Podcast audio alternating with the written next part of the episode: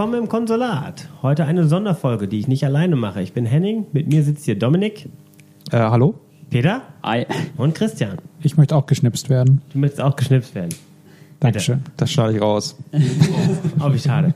ähm, wir reden heute nicht über das Jahr 2012, was bei uns eigentlich als nächstes anstünde, bei unserem chronologischen Abarbeiten der letzten Videospiele-Generation. Aber es geht heute dennoch um Videospiele, und zwar um den Einfluss der Videospielewelt auf die Filmwelt. Wir haben hier zwei Filmexperten mit Peter und Christian sitzen, die nahezu jeden Film gucken, den so, äh, der so rauskommt. Und entsprechend kamen die äh, auf uns zu mit der Idee, wir sollten noch mal unbedingt über Filmspiele reden. Und da Dominik auch ein großer Fan ist von zumindest Videospielkultur und entsprechend diese, genau diese Filme auch gerne sieht, haben wir uns dazu entschlossen, das heute zu machen. Also eigentlich sprechen wir ja nicht über Filmspiele, sondern über Spielfilme. Also, Ja, ja, oder? wenn keine Animationsfilme dabei ist, ist das, ri- sind, ist es richtig. Nein, aber wenn, wenn du Filmspiele, dann sind es doch Spiele, die auf Film basieren. Nee, für mich sind es dann ähm, Filme, die mit Spielen zu tun haben. Dann wären es ja Spielfilme. Also müssen wir das Ganze sowieso erstmal definieren. Genau, Vermutlich. also ja, dann äh, Dominik, du darfst gerne Also- eine Definition versuchen. Ist doch einfach. Ja, genau. Es ist einfach. Drei Stunden Vorgespräch jetzt in, in zwei Sätzen zusammengefasst. Nein, also äh, wir haben uns überlegt, dass wir das sauber trennen. Äh, die ganzen Spiele zu Filmen wollen wir weglassen erstmal. Also vielleicht später mal behandeln. Äh, also so Sachen. Versoftungen halt, sowas wie was man halt kennt, wie genau. Toy Story. King Kong, King Kong. Avatar und Ja. sonst was. Äh, sondern alles, was andersrum war. Also wo Hollywood sich eine Film, äh, eine Spiellizenz geschnappt hat und dazu einen Film gemacht hat. Oder wo Hollywood sehr deutlich sich an Videospielen orientiert hat und äh, ich meine Ralf Reich, äh, Ralf Reichts, Wreck-It Ralph äh, Ja. als typisches Beispiel. Oh, es muss aber auch gar nicht mal unbedingt Hollywood sein, denn es ist ja jetzt nicht nur, Ja. gerade da Videospiele ja auch aus Japan kommen, ähm, auch, auch in Japan. Natürlich, also entstanden. jetzt halt Filmbranche allgemein. Ja. Und ähm, also sowohl den direkten Einfluss, also Lizenz, äh, also Spiellizenz als Filmversoftung und der indirekte Einfluss, wenn man klare Orientierung sieht der Filmemacher an Spiel, Und Ästhetik und Trends und sowas. Genau, das wollte ich gerade sagen. Ist, der Einfluss kann ja halt auch dann ähm, auf visueller Ebene sein, dass man einfach irgendwie bestimmte Dynamiken, Kamerafahrten oder ähnliches nimmt. Ähm, aber auch thematisch, man kann, dass man einfach eine, eine Computer-Videospiel-Thematik einfach übernimmt. Ja. Ja. Ja, ähm, wir hatten uns ja Gedanken gemacht, was der Ursprung ist, wer, wer damit eigentlich angefangen ist, welches äh, Computer- oder Videospiel eben den ersten Einfluss auf die Filmszene gemacht hat. Und äh, bei unseren Recherchen, man darf uns gerne per Mail, oder Kommentar ähm, korrigieren, ist uns aufgefallen, dass Wargames und Tron wohl die Vorreiter generell sind, die den Einfluss der Computerwelt auf die Filmwelt ähm, ja, gestartet haben. Äh, Christian, ich hatte Wargames ja nicht gesehen, habe ich dir gerade erzählt. Kannst du kurz zusammenfassen, warum, erstens, worum es geht und zweitens, warum das jetzt ähm, der Computereinfluss auf die Filmwelt ist? Wargames ist bei mir ziemlich lange her, dass ich den gesehen habe und ich äh, gehöre auch zu den wenigen Leuten, der ihn irgendwie nicht so ganz toll fand. Aber die Grundgeschichte ist, dass ein ähm, Highschool-Schüler ein bisschen so spaßeshalber hackt mit einem ganz klassischen Modem, wo der Hörer noch draufgelegt werden muss und so weiter und irgendwie äh, so einem Computer auf die Schliche kommt und so- soweit, ich weiß nicht, ob ich es korrekt zusammenfasse, auf jeden Fall er dann am Ende ein äh, ja, er sich einschleust in so eine Militärbasis und ein Tic-Tac-Toe-Spiel, was Tic-Tac-Toe? Nee, nee, äh, er, also er sucht eigentlich im, im Internet dann irgendwie, irgendwie ein Videospiel, ja, das, und findet eine, eine Kriegssimulation. Und ähm, die spielt er dann einfach, ja, denkt sich da nichts bei. Und das ist aber dann ähm, die äh, Simulation, die diese Militärbasis dann für einen äh, atomaren Krieg gegen Russland nutzt. Und ähm, so aktiviert er mehr oder weniger dieses Protokoll, dass der Computer dann irgendwann denkt, äh, er müsste jetzt, oder es würde wirklich ein Angriff von äh, der Sowjetunion kommen. Also es war ja noch mitten im Kalten Krieg, in der heißen Phase vom Kalten Krieg, dass dieser Film äh, gemacht wurde. Ich glaube 83 oder was hat das? 83, genau. Und ähm, also da hatte er diese Thematik auch noch mit drin und äh, halt die, die Spiele-Geschichte kam dann halt äh, so, wie sie das Problem dann lösen. Also der Computer ist dann überzeugt, okay, Sowjetunion greift uns an, wir müssen jetzt automatisch die eigenen Raketen starten. Und äh, der Junge wird dann da von dem Militär dann auch hingeholt. Die kriegen also raus, er hat da sich reingehackt und dann äh, nehmen sie den in Gewahrsam und er programmiert den Computer so, dass er dann Tic-Tac-Toe den Computer spielen lässt. Und der merkt dann halt, wenn kein Fehler gemacht wird, dann gibt es keinen Sieger bei Tic-Tac-Toe. Und dann simuliert er alle möglichen Varianten von diesem Kriegsspiel durch und kommt dann auch zur Erkenntnis, es gibt keinen Sieger und dann stellt er sich, glaube ich, ab oder deaktiviert das oder wie auch immer. Spoiler. Ja, ja wie auch immer. Ähm, der, der Trick dabei ist eben, dass hier ganz klar ein, ein, sagen wir es mal, heute würde man sagen Nerd, also so ein Computerverrückter eben eigentlich nur ein Spiel spielen wollte und das dann eben auf ein, ein groß, größeres Ausmaß einnimmt als äh, ursprünglich angedacht von ihm selber. Und man kann sagen, das war dann so die erste Phase, wo eben vielleicht sich endlich mal im, in einem Film überhaupt mit Computerspielern auseinandergesetzt wurde. Ja. Deswegen ist das so als, als wichtiger Durchbruch zu betrachten, während hingegen Tron ja eigentlich was ganz anderes war. Peter, hast du den Film gesehen? Äh, nein. Du hast ihn nicht gesehen, habe ich genau den falschen angesprochen. Ja, zu, genau. zu Tron kann ich mehr sagen. Also, hätte ich es andersrum machen müssen, hätte ich erst Peter fragen sollen und dann Christian. Gut abgesprochen, Christian? Ja. Bei Tron geht es im Kern darum, dass ein, es geht um, um Umsturz in einem ähm, Unternehmen für Computer, also Softwareunternehmen, riesiges, riesiger Konzern und einer der Programmierer äh, ist im Streit mit einem der Vorstände und die haben auch zufällig da, also Software und Hardware entwickeln die und ähm, dann wirst, wird irgendwann einer der Programmierer, der quasi so der, der, der Elvis unter den Programmierern ist, also so der, der Rockstar da und der wird durch ein spezielles äh, System in den Computer eingespeist. Also er wird, er verschwindet in unserer Welt und lebt dann quasi, ist im Computer und im Computer selbst herrscht auf äh, der, ich sag mal, Datenautobahn, auf dem Grid, mh, herrscht ein militärisches, äh, ein, ein, ein, militarisiertes System, bei dem äh, Programme gegeneinander antreten. Und jeder Nutzer außerhalb hat ein ihm zugeordnetes Programm. Und so trifft der äh, in den Computer gesaugte Programmierer auf, ein, auf das Programm Tron, was einem seiner Kollegen zugeordnet ist in der Außenwelt. Und Tron äh, begehrt so ein bisschen auf gegen das militärische System in dem, in dem Computer. Und ähm, es gibt Wettkämpfe untereinander zwischen diesen Programmen, also so Gladiatorenspiele, aber ja, dann eben futuristischer aufgebaut, dass es eben mit, äh, es werden Leuchtkugeln geschmissen der, und wenn du einen Treffer hast, auf der anderen Seite verschwindet der Boden, der Boden wird immer kleiner.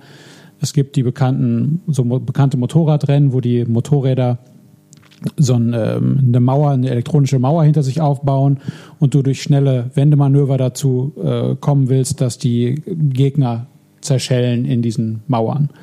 Und das sind so zwei Spiele, die in dem in dem Film vorkommen. Also es geht eigentlich mehr darum, dass eben dieser, diese Konzernübernahme oder sowas, dass das verhindert werden soll und der, der Programmierer natürlich auch das Ziel hat, wieder aus dem Computer raus in die Realität zu kommen. Gab dann viele Jahre später gab es noch einen zweiten Teil davon, Tron Legacy. Da geht es dann darum, dass der Sohn des Programmierers auch in diesen Computer reingeht, auf der Suche nach seinem verschollenen Vater.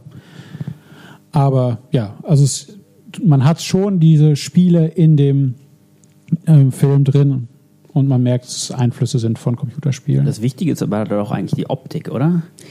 Die Optik, natürlich. Das ist, das ist halt, ja, der Film ist in Schwarz-Weiß gedreht worden und dann blau angemalt.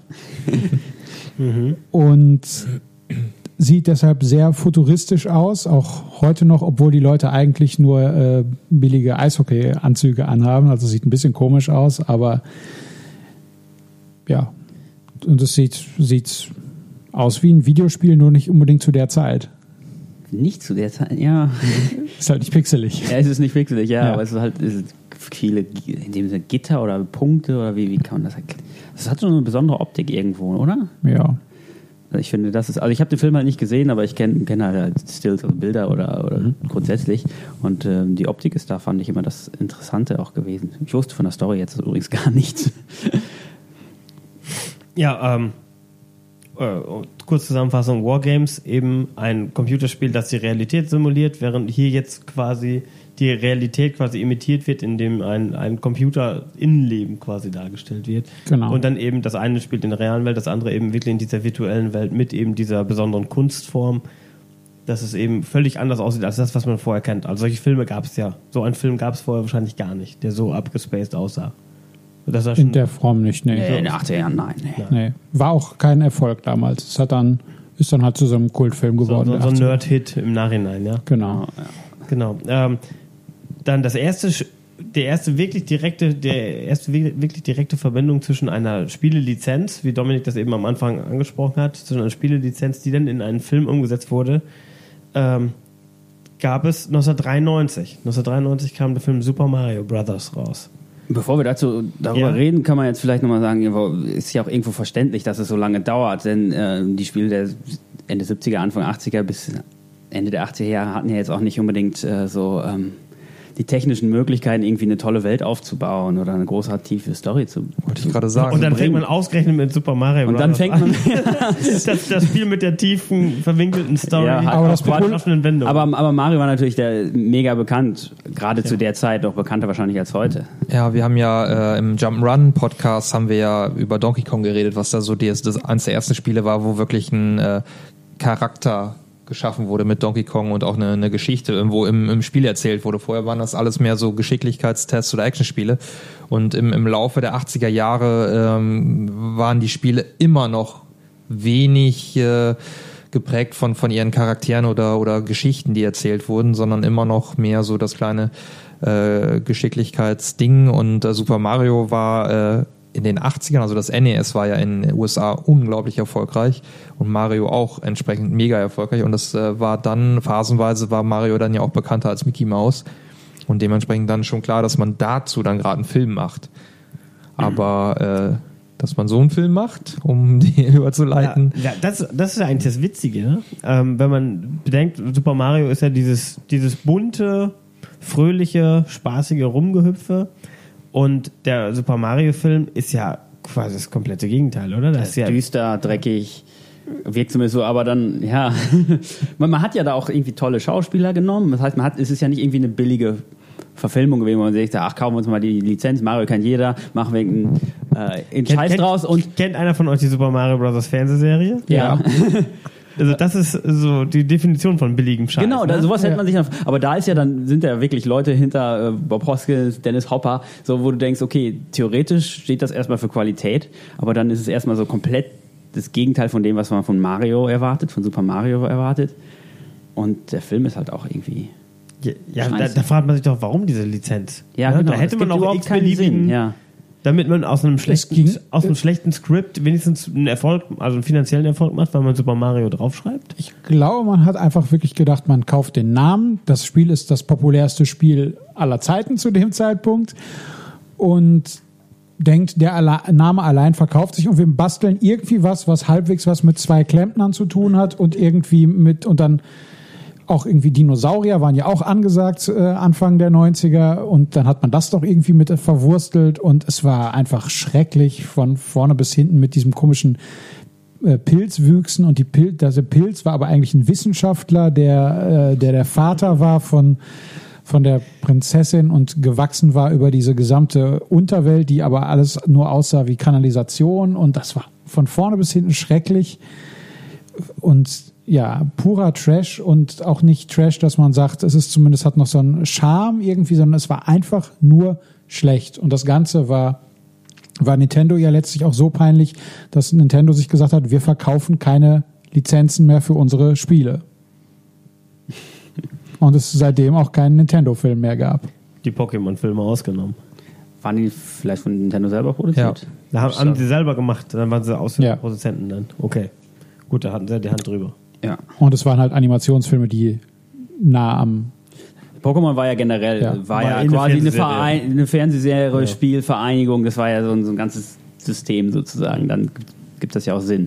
Aber es ist ja nicht so bei Mario daraus entwachsen aus einem Videospiel in Film gekommen. Dominik, hast du auch gute Erinnerungen an den Super Mario-Film? Nur gute, nee. Also ich, äh, ich wollte eigentlich gucken, ob ich den nochmal äh, mir anschauen kann, aber keine Möglichkeit gefunden, weil das ist bei mir mindestens 15 Jahre her, dass ich den gesehen habe und äh, glücklicherweise sind da wenig Erinnerungen übergeblieben. Aber äh, ich, dass er nicht gut war, das äh, glaube ich, das weiß ich schon noch. Hat halt auch nichts mit Mario zu tun. Ich meine, ich war damals auch großer Mario-Fan und äh, der Film bringt einem da nichts.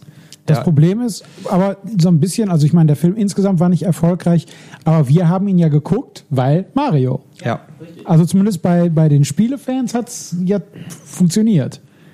Die Grundidee dahinter steckt, wir machen einen Mario-Film, der wird schon geguckt, weil es viele Mario-Fans Im gibt. Kino bin ich nicht gewesen. Das Nee, im Kino da war ich waren, waren wir zum Teil auch zu jung für, aber Danke. Teil, ja. Ah, hast du ihn im Kino gesehen? Nee, habe ich nicht. Nee, ich äh, habe nur den Trailer gesehen damals und oder die Vorschau im Kino und äh, mich hat das alles abgeschreckt, weil es überhaupt nicht das Mario ist, was ich kenne. Ne? Also weder Mario sah so aus wie der Mario, den ich kenne. Yoshi sah völlig anders Es gab aus. einen Yoshi? Was? Hab ich schon vergessen. Das war, bei mir auch bestimmt das 20 war ein. Velociraptor oder irgendwie sowas. ja, ja. Echt? Das war ein ganz, Okay. der sah überhaupt nicht so aus. Das war alles scheiße. Genau, es sah aus, also ein Velociraptor war da drin und dann war da irgendwie der, der, äh, dann gab es irgendwelche Figuren, die sahen einfach aus wie, wie Menschen mit äh, Dinosaurier-Schrumpfköpfen. Das waren die Gumbas. Die Gumbas, ja. Das war ganz, ganz abschreckend. Deswegen habe ich das auch Ja. nicht geguckt. Also noch nie gesehen? Noch nie gesehen. Seitdem auch Krass. wirklich nicht. Nee, ich habe nur ganz schlimme Bilder und da, da ich auch nur schlechte Kritiken höre, auch von, ne, auch von euch, die eigentlich ja auch Spiele, die, die auch mein Auge zudrücken, wenn irgendwie die, die Spielmarke gut erwischt wurde, aber es ist einfach nicht der Fall. Aber vielleicht ist das ja mal so, ein- so ein Tipp. Guckt euch das an und dann. Ja, ja, eben, weil es einfach, doch, doch, ich Nee, würde sagen schon, nein. weil es Sag- einfach, um sagt zu, uns, um zu wie wissen, wie, wie, wie soll man es nicht Nur machen. aus historischen Erwähnungen. Ja, eben, wie, wie macht man es nicht? Aber ich meine, dass ich in irgendeinem Buch auch gelesen hätte, dass ähm, bei dem Film, bei äh, der Herstellung dann auch entsprechend Probleme waren, dass sie das Drehbuch immer noch mal wieder geändert haben oder der äh, die Regie noch mal gewechselt ist. Also äh, aber das, das würde ja alles den Film auch nicht besser machen. Das komplette Konzept Aber war wenn du schon der Müll. am Anfang nicht passt. Ja, ja, der Artstyle, genau, der Artstyle passt nicht und dadurch ist, geht eigentlich alles schon. ja, Berg aber runter. es sind natürlich dann Gründe auch, dass die Nint- Nintendo wird nicht hingegangen sein und irgendjemand beauftragt haben, macht einen schlechten Film. Nee. Aber, aber stell dir vor, es kommt ein neuer Batman-Film, der spielt auf dem Bauernhof. Würdest du auch sagen, das passt nicht. Geht nicht. Ne? Also das ist doch so wie. Avengers 2 gesehen? naja, okay. Smallville, ja. Gut, ähm, kommen wir lieber zu besseren Versoftungen, Ver Ver Verfilmungen. Die gab's dann jetzt kam schon. Dann, kam noch was Besseres? Ohne jetzt, ich habe keine Liste hier, die Ja, liegt bei euch. Ich würde jetzt schätzen, so als nächstes, weil wir Street 93 Fighter? sind, vielleicht Street Fighter und Mortal Kombat.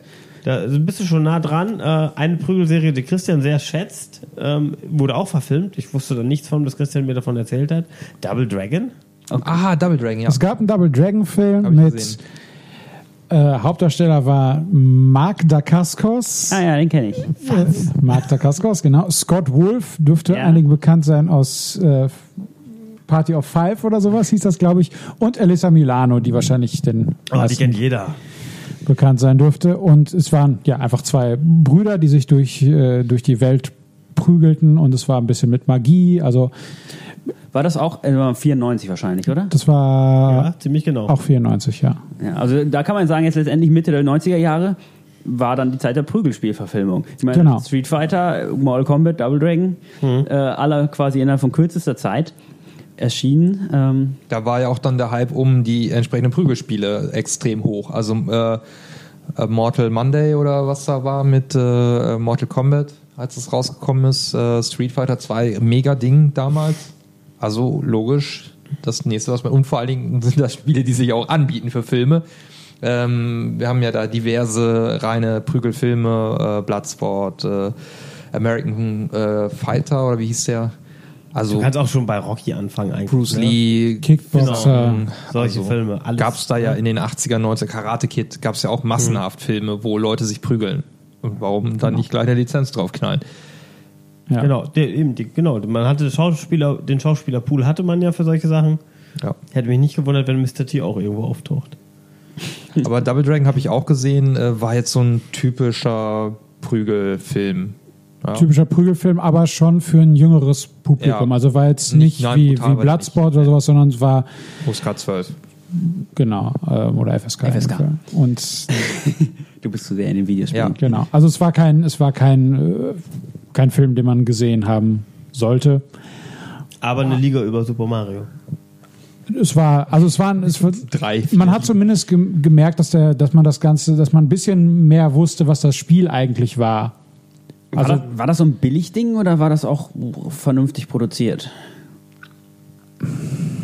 Also es war nicht, es war jetzt nicht mit dem höchsten Budget, Ja, aber, es, klar, aber es- aber es war auch keine Ramsch-Produktion. Also war schon, schon ein Kinofilm? ja. Ja.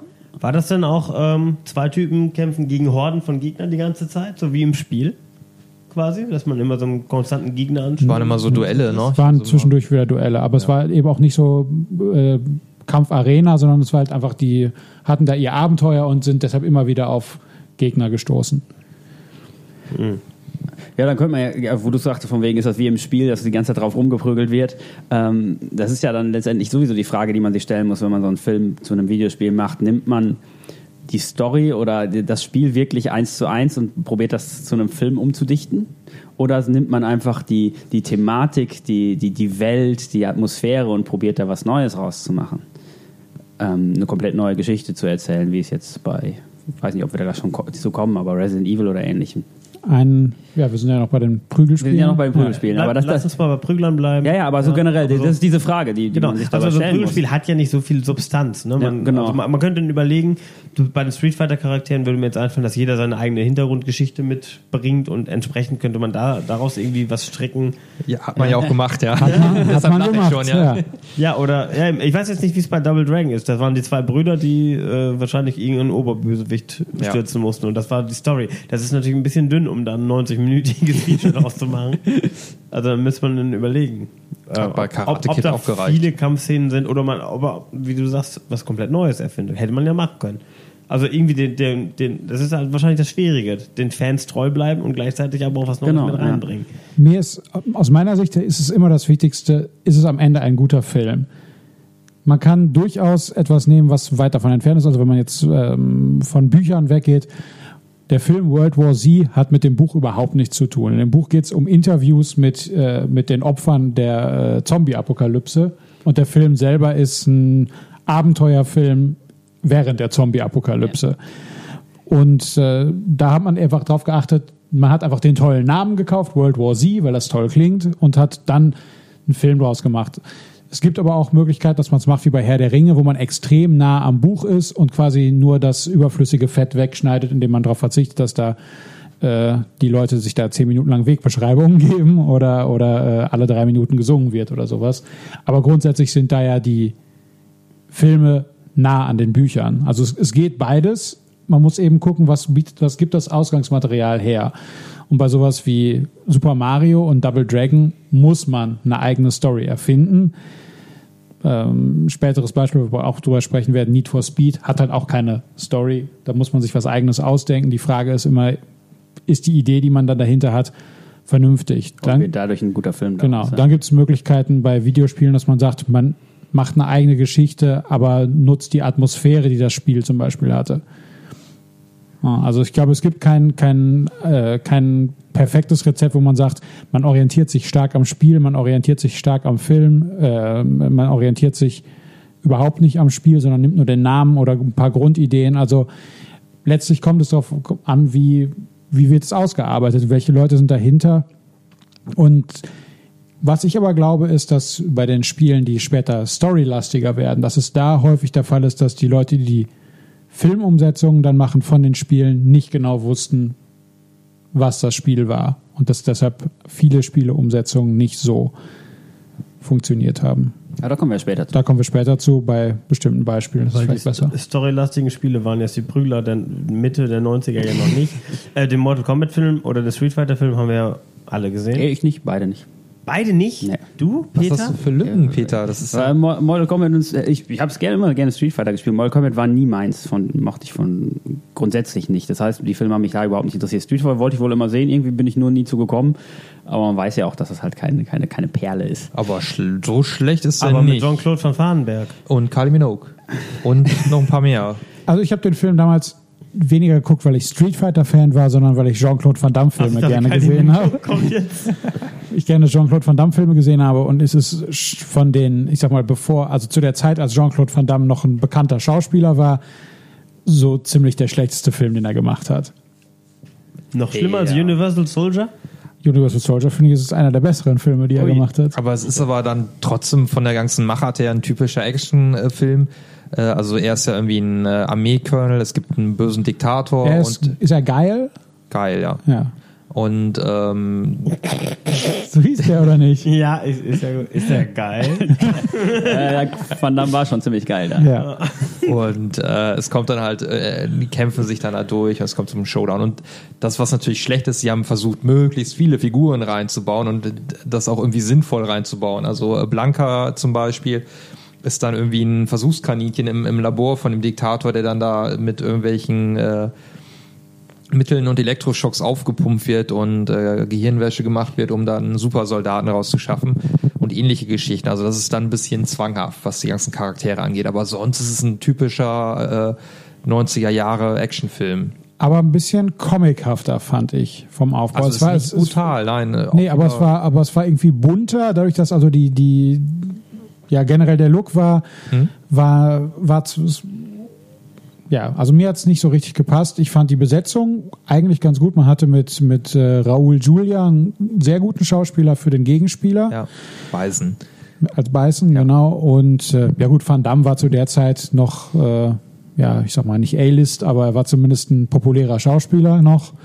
Und ja gut, Kylie Minogue war als Schauspielerin nie populär, aber Ich möchte mal kurz einhaken, wo wir gerade bei Street Fighter sind und wir am Anfang geredet haben, was waren die ersten Videospiele-Einflüsse, die es in Filmen gab. Ähm, Street Fighter 2 war, von wann ist Street Fighter 2? 90er Jahre, Anfang 90er? 91. 91. Äh, und der Jackie Chan-Film City Hunter von, ich glaube, 92 oder 93, hat äh, quasi kurz vorm Endkampf eine ganz große Action-Szene, äh, die hundertprozentig Street Fighter ist, wo quasi Street Fighter nachgespielt wird. Also da kommt dann auch wirklich die Musik und alles und es wird dann optisch alles verändert. Ähm, und da hat man von dieser Popularität von Street Fighter auch gebraucht, um einen Jackie Chan-Kampf äh, im Street Fighter-Stil dort zu machen. Ähm, da hat man also schon gemerkt, okay, Prügelspiele ist was, was man in Filme einbringen kann. Also das war ja schon relativ früh dann, Anfang der 90er Jahre. ja, und Van Damme bot sich ja an, weil er sowieso die ganzen Kampffilme gemacht hat. Ja. Und kämpfen konnte, ja. ja. Und als letztes Kuriosum noch zum Street Fighter Film. Street Fighter vom Spiel in den Film und zurück als Street Fighter The Movie auf PlayStation 1 und Saturn. Ganz und schlimm. als Automat. Also das äh, hat Ac- Acclaim hat die Mhm. gemacht, äh, haben so ein bisschen die Mechanik von Street Fighter 2 übernommen, aber dann digitalisierte Sprites Mhm. statt gezeichnete. Das heißt, die sahen äh, dann aus wie die Filmfiguren äh, die, und äh, es waren wenig Animationsphasen beim Spiel, Optik uah, und äh, spielerisch auch zum Vergessen. Aber es war ein Launch-Titel auf der Playstation. Und deswegen steht er bei dir im Schrank. Deshalb steht es bei mir im Schrank, ja. Mortal Kombat? Ja. Wäre der nächste, ja. Ja. Ich kenne einige Leute, die sagen, Mortal Kombat ist der einzige gute Der soll gut sein. Der einzige gute in Vi- einem Stück gesehen. Videospielfilm. Ich fand den damals schrecklich und fand das einzig Tolle an dem Film, dass die Videokassette vorne einen Drachen drauf hatte, der als Auge eine blinkende Leuchtdiode hatte und das konnte man so in der Videothek mitnehmen. Das fand ich, das fand ich toll. Aber der Film selber funktioniert wie wie äh, wie Bloodsport. Du hast ein Turnier und da treten Leute gegeneinander an, die sich gegenseitig umhauen und dann hast du halt mit Christopher Lambert als als Raven Highlander. Nein, Raiden. als Raiden, Raven habe ich schon gesagt, Raven ist Metal Gear, äh, als, Raiden. Müsste man korrekt Raiden, aber ich glaube im Film hieß er Raiden sogar. Ja. Aber ich weiß es nicht mehr genau. Aber, aber es, Raiden ist korrekt, Ja, ja. Blitzgott halt, ne? Ja. Spielte da mit und war aber auch nur so, äh, war auch nicht der Hauptdarsteller, also was noch dazu kam. Ich hatte mich eigentlich gefreut, oh toll, der Highlander in der Hauptrolle, war aber mehr so, so in so einer Mentorrolle und es waren irgendwelche Nobodies, die dann gegeneinander angetreten sind, waren irgendwelche Hollywood-Schönlinge und Also- Hongkonger. Und ein paar Hongkonger auch, ja. Robin Show. Als Liu Kang wahrscheinlich. Ich glaube, ich der war mal das. Ich glaube auch, ja. Und äh, Scorpion soll so. Äh, meine, meine Freunde waren immer begeistert, da, weil die den Scorpion wohl so gut eingefangen haben. So aus dem Spiel mit seinem Seil und dann. Komm her. Come here. Come here.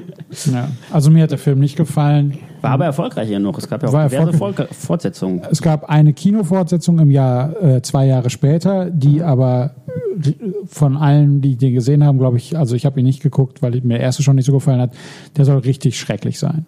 Also das habe ich eigentlich auch gehört, dass auf jeden Fall der erste der beste von den Mortal Kombat Filmen ist und ich fand den jetzt so ganz nett. Aber warum der jetzt also gut sein soll, hätte ich jetzt Nein, auch nicht verstehen Aber ich glaube, gut, als wirklich gut wird er auch nicht angesehen. Also, Nein, also- wenn man sich so, sagen wir mal so allgemeine Sachen anguckt wie IMDb oder so, ist es hat So dieses- 5, Komma irgendwas Ja, wahrscheinlich. also als Guilty Pleasure gilt er quasi so als, Ja, als okay. das, der Film, der herausragt, weil er eigentlich schlecht ist, aber irgendwie man kann ihn sich trotzdem gut angucken und das kann ich mir auch das würde ich vielleicht auch noch unterschreiben, aber es ist, ähm, ja, also mich hat der Film damals äh, enttäuscht. Ich hatte mir da mehr von versprochen. Du, du hast Erwartungen bei Ich hatte Er- Videospielerfilm- Highlight. Verfilmung? Ich hatte gedacht, das wird so toll wie Bloodsport, aber das war es nicht. Ja, und dann war es das auch schon mit den, du hast gesagt, es gab noch Mortal Kombat Fortsetzungen, aber sonst war es das im Grunde genommen mit dem Prügelspiel-Versuchen auf der Leinwand. Wahrscheinlich waren die finanziell auch nicht so erfolgreich, sodass man eher gesagt hat, wir müssen mal, wenn wir nochmal ein Spiel umsetzen, ein anderes Genre ausprobieren. Ich habe ja auf meiner Liste stehen, dass 1999 ein Wing Commander Film rauskam. Ja, ja, der war auch relativ groß. Von Chris Roberts, dem Spielemacher selber. Oh, das birgt für. Qualität? Fragezeichen. Nee, ich glaube, der Film soll, also ich kann mich, ich habe den mal gesehen. Ich weiß nicht, ob komplett, ich erinnere mich Ich hab ihn gar nicht gesehen, mehr. ja. Der soll richtig schlimm sein. Richtig scheiße. Ja. Echt? Ja. Dabei war das Spiel ja quasi das Vorzeigespiel, was äh, opulente Technik betrifft. Und Filmsequenzen und angeht. Filmsequenzen mit, Ja. mit Mark Hamill und so. Ja, aber der Film soll wohl schlechter sein als Also die es Als Filme Filmsequenzen in im Commander Spiel? 3 und 4, ja. Ja. das ist in der Tat so. Ähm, also Hauptdarst also es spielt in der in der ja, es ist quasi ein Präquel zu Teil 3 und 4. Ähm, und ja, Mark Hamill und ähm, wer war der andere? Ich glaube Thomas F. Wilson von Back to the Future war der andere Schauspieler, der bei den Videospielen noch mitspielte, sind diesmal dargestellt von Freddie Prince Jr. aus Ich weiß, was du letzten Sommer getan hast und Matthew Lillard aus Scream und beide zusammen in Scooby-Doo noch Oh gewesen. Also man hat richtig, also es waren halt zwei Jungschauspieler, die zu der Zeit äh, Die waren populär. populär waren. Zeit war Ja, aber da. beide relativ schnell auch wieder weg vom Fenster waren, aber zu der Zeit durchaus populär. Es war ein billiger Science-Fiction-Film, der probiert hat, irgendwie so ein bisschen auf Star Wars, Starship Troopers, irgendwie so ein, von allem was zusammengeklaut, noch die einen, dann halt die Figuren einfach aus den Spielen übernommen, ohne aber wirklich auf die Story einzugehen. Das war einfach von vorne bis hinten billig und äh, ja, man hatte auch noch, äh, ja, glaube ich, sogar noch eine Schauspielerin aus Starship Troopers war auch noch dabei. Also es war insgesamt aber kein Film, den man, also ich war froh, dass ich ihn danach nicht mehr gucken musste. So, wir haben also quasi jetzt zehn Jahre Videospielverfilmung und nur Müll. Eigentlich. Also nichts von einem Durchschnitt und Müll. allerhöchsten Ja, Die, die 90er Jahre. Du- Durchschnitt. Allerhöchstens Durchschnitt. genau. Und deshalb hat Hollywood auch weniger Interesse gehabt, da groß äh, Filme zu spielen zu machen, weil die Dinger ja auch dann nicht mega erfolgreich waren, weil sie so scheiße waren. Genau. Oder man hat sich vielleicht mehr Gedanken gemacht und endlich mal was, was vielleicht, wo sich die Handlung besser anbietet, einen Film draus zu machen. Viel besser anbietet. Man, man könnte ja vermuten, oh Moment, was war denn erfolgreich in den letzten Jahren? Diese Indiana Jones Filme, die liefen eigentlich ganz gut. Gibt es da irgendwie eine Videospielfigur, die genau dieses Thema auch aufgreift? Die auch mega erfolgreich schon ist als Videospiel. und als Videospiel auch noch erfolgreich. Ja, gab's Je, da und wirklich Indiana- ein Name, den jeder kennt. ich, ich glaube Indiana Jones auf dem N64, das Spiel, das in Palen nie rausgekommen ist. Oder doch? ist wahrscheinlich so gehütet wie der Heilige Gral. Nein, es geht natürlich um unsere allseits geliebte Lara Croft. Ja. Tomb Raider, der erste. Ähm, wann war es? 2001, würde ich sagen. Gut getippt. Äh, habe ich sogar im Kino gesehen damals. Ich Hab habe mich ich- jetzt an das Habe ich auch im Kino gesehen. Ich habe es zeitnah gesehen, aber nicht im Kino. Ich habe tatsächlich im Fernsehen. erst. Ich habe, ich habe Tomb Raider nie gespielt gehabt. Ich glaube, das erste Tomb Raider, was ich wirklich gespielt habe, war jetzt das, das Remake. Also nicht das Remake, das äh, die, die Reboot. Reboot, Reboot ja. Ähm, ich konnte eigentlich mit der Figur auch nicht so viel anfangen, aber halt so als Indiana Jones Fan ähm, war das ein Must-See. Und vor allen Dingen kurz vorher ist ja auch mit 99 mit Die Mumie quasi dieses Abenteuergenre wieder ein bisschen belebt worden. Da war auch ein sehr, sehr großer Erfolg, auch der zweite Mumie-Teil. Ich glaube auch 2001. Ähm, und Tomb Raider bietet sich halt an für so einen schönen Abenteuerfilm. Ähm, ich habe ihn jetzt ewig nicht mehr gesehen. Ähm, ich fand den damals nett. Ich fand den sogar richtig gut. Ich, Also war, ich- über, ich war schwer überrascht, wie gut dieser Film war. Echt? Ich Also, habe hab wahrscheinlich auch niedrige Erwartungshaltung nach der Ich- ich Erfahrung hatte- aus den 90ern. Ich hatte halt so die Erwartung, okay, es ist ein Abenteuerfilm, ich erwarte schon mal ziemlich gute Unterhaltung. Ich, ich wurde unterhalten, es war wirklich nett, ähm, aber kein Film, wo ich sagen musste, oh, den brauche ich jetzt unbedingt sofort auf DVD oder ähnliches. Aber Also- schon, schon wirklich was, da, war, da steckt ja Geld hinter. Ja. Ja. Auf Das jeden war Fall. eine große Hollywood-Produktion. Angelina Jolie Angelina war der Jolie- Name schlechthin Der zu Name der schlechthin, Zeit. richtig. Also viel Geld hinter. Ähm, ich, wer hat da noch mitgespielt? Äh, John Voight, also James Bond. Daniel Craig? Daniel? Craig hat mitgespielt, als er noch nicht James Bond war. Ja, ja. Äh, Daniel Craig kannte aber zu dem kannte Zeitpunkt niemand. gar niemand. Aber sonst, es war Nein, jetzt, also es waren, es waren, John waren Voight hat mitgespielt. also als be bekannte Leute waren nur Angelina Jolie und John Voight, aber es waren einige einfach gute Schauspieler dabei. Ähm, Ian Glenn, den man heute kennt aus Game of Thrones oder eben Daniel Craig, aber es waren keine großen Namen sonst noch dabei. Ähm, Aber es war halt es auch- waren, aber es waren, waren gute Schauspieler. Also Ja. es waren, man hat schon auf Charakterdarsteller gesetzt. wer hat denn da Regie geführt? Ich weiß das gar nicht auswendig. Regie Ich geführt. kann jetzt Live Research machen. Ich hoffe, dann Aber nicht, War das- nicht auf dem Aufnahmerechner, dann guck auf dem iPad. Wenn ich ich tippen müsste, würde ich sagen Jan de Bond Ich hätte nämlich auch jetzt Jan de Bond Jan de gesagt. Bond von Speed. Ja. Ja, komm, dann lassen wir das einfach Ja. mal Ja. stehen. Man darf uns korrigieren in den Ja, Kommentarspalten. also ich hätte auch einen Jan de Bond, ich war mir aber nicht sicher. Ja, Also jetzt schon mal jemand, der so ein bisschen Erfahrung hat mit, mit, mit flotten Filmen. Ja. Mich hat an dem Film gestört, damals schon, als ich ihn im Kino gesehen habe, dass eine der größten Actionsequenzen diese Trainingssequenz war mit diesem seltsamen Trainingsroboter bei ihr zu Hause, was sehr lang war auch. Also es war eine sehr lange Sequenz im Film, also zumindest in meiner Erinnerung. Und ich das Gefühl hatte, warum ist eine der, der aufwendigsten Szenen in dem Film so eine Trainingssequenz? Vielleicht bei einem Abenteuerfilm? Oder ging es nur darum, dass sie zeigen wollten, wir können so einen tollen CGI-Roboter hier basteln? Ja, das wahrscheinlich. Vielleicht. Und äh, um die Figur erstmal langsam einzuführen. Ja, für Ja. die Leute, die tatsächlich die Spiele nicht gespielt haben, vielleicht wollte man andere Zuschauer mit ins Boot holen. Ja, denke ich, ich, ja. gesagt, ich war ja auch super skeptisch und ich mag auch Angelina Jolie nicht. Ich auch nicht. We- Weder optisch noch irgendwie, also ich, meine, ich kenne sie jetzt nicht persönlich. Ja, Die ist mir einfach nicht sympathisch. Ja, genau, sie ist mir auch Und nicht sympathisch, en- aber- entsprechend war ich dann überrascht, wie gut es mir trotzdem gefallen hat, diesen Film zu sehen. Also da war wirklich, Also ich habe eigentlich alles das bekommen, was ich erwartet habe und mehr. Also von Okay. daher. Ja, also er war nicht auf, auf Indiana Jones Niveau, aber ähm, ja. Er war Aber- nie langweilig, es war nichts Langatmiges dabei. Genau, also es war bis dato schon der beste? Film von den Videospielverfilmungen, ganz Und klar. er war auch relativ erfolgreich. Ja. Kein großer Hit, aber erfolgreich. So erfolgreich, dass es einen zweiten Teil gab. Genau. Da kommen wir ja nachher nochmal zu. Oder sollen wir den sofort mit abfrühstücken? Ich würde sagen, Ja. können, wir, können wir direkt hinterher erwähnen, oder? Gut, dann kann ich den erwähnen, denn äh, ich hatte halt Teil 1 als nett in Erinnerung. Äh, hatte den halt damals im Kino gesehen, dann nachher noch einmal auf DVD, glaube ich. Ähm, und hatte den zweiten aber nie gesehen. Und vor, ich würde sagen, drei, vier Monaten oder so habe ich den auf äh, Amazon Prime oder so, lief der. Äh, konnte ich mir anschauen. Und Der ja, lief der, genau. Ja, da lief, der, der lief gerade, habe ich beim Donnerstag gesehen. um 20.15 Uhr. Ja. Äh, äh, hab mir dann mal angeschaut und ich, ich muss sagen, da war ich dann echt enttäuscht, weil ich den ersten halt nett in Erinnerung fand. Ich fand den zweiten scheiße. Oh. Äh, und zwar, Angelina Jolie nervt, nervt mich immer noch. Hat sich Ähm, nichts geändert. Man merkt es so ein bisschen, dass es, äh, der wollte cool sein, der Film. Der war halt so, wenn sie mit dem Motorrad fährt, dann immer noch extra diese tollen Sprünge dazwischen. Und man wollte, oder ganz am Anfang war sie auf dem Jetski und hat noch irgendwelche Tricks gemacht und immer schön in Pose gewesen. Also man merkte, der Film wollte cool sein. Man hat insgesamt probiert, das Ganze auch aufwendiger, weltumspannender zu machen. Spannender, ja, genau. Man hatte Till China Schweiger und- dabei. Und so. spielt in der Nebenrolle mit. Ähm, also der, der war mir zu bemüht, irgendwie cool zu sein und Also- äh, es ist immer noch ein Film, den man angucken kann, aber Also ich hatte den Eindruck, sie hatten schon, dass die Idee dahinter war, einfach das Ganze ein bisschen größer zu Ja. machen. Der erste, man war noch ein bisschen vorsichtig, hat beim Budget noch ein bisschen sich zurückgehalten, weil die Videospielverfilmungen davor eben alle eher Flops waren oder beziehungsweise nicht so groß waren. Und deshalb hatte ich das Gefühl, sie wollten beim zweiten Teil alles ein bisschen größer und besser machen und und, das haben wird, es geht ja meistens schief. und haben es dann äh, dabei übertrieben. Das ist so, es funktionierte nicht mehr so gut. Kein furchtbarer Film, Nein, das nicht. aber auch äh, durchaus verständlich, dass es eben dann bei zwei Teilen blieb. Ja.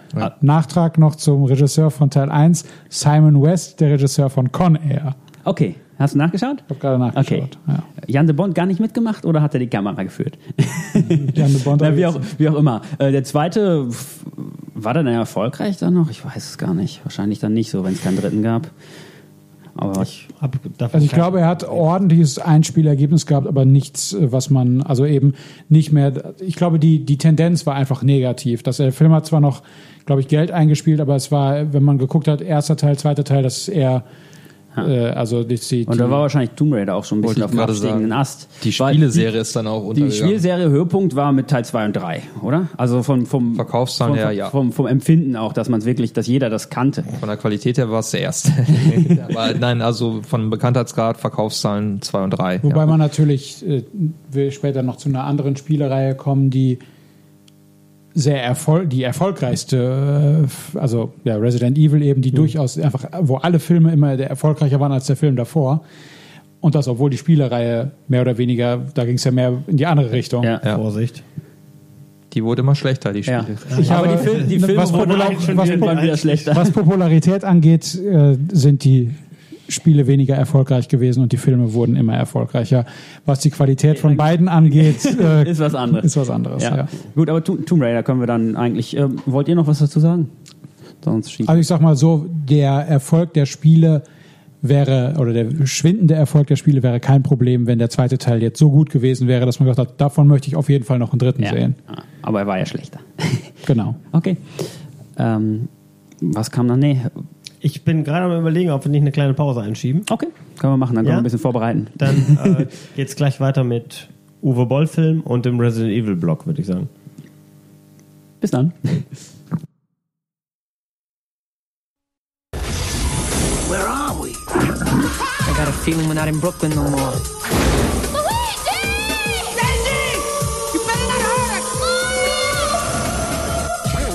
They're brothers. They're plumbers. Oh no! Mario! Luigi! They're on the trail of a kidnapped princess and a mystical meteorite It's incredible! that gives anyone who possesses it Zurück aus der Pause. Weiter geht's mit äh, dem für, für mich unwichtigen, aber für meine Mitstreiter anscheinend sehr wichtigen Animationsfilm Final Fantasy. Ähm, Peter hat sich dafür vehement eingesetzt, dass wir das unbedingt erwähnen müssen. Warum, Peter? Ähm, weil er erstens der große Name Final Fantasy. Ja. Aber es ist kein Realfilm. Nein, ist schon, also die Final Fantasy Serie war immer bekannt für die großen CGI-Sequenzen, also ab Teil 7. Ähm, und das ist ein Film, der komplett CGI ist, aber mit, ähm, damals sagte man, fotorealistischer Technik, sodass die Menschen aussehen wie in echt. Man hat damals gesagt, wir mussten sogar, damit die Menschen nicht zu, aus, zu gut aussehen, die Technik noch ein bisschen verschlechtern, damit das noch, noch ein bisschen mehr nach äh, Animation aussieht. Also es, äh, das war natürlich Quatsch. Ja, es ist Qua Ja. Quatsch, aber es ist, ist schon technisch schon für das Jahr 2001 definitiv beeindruckend.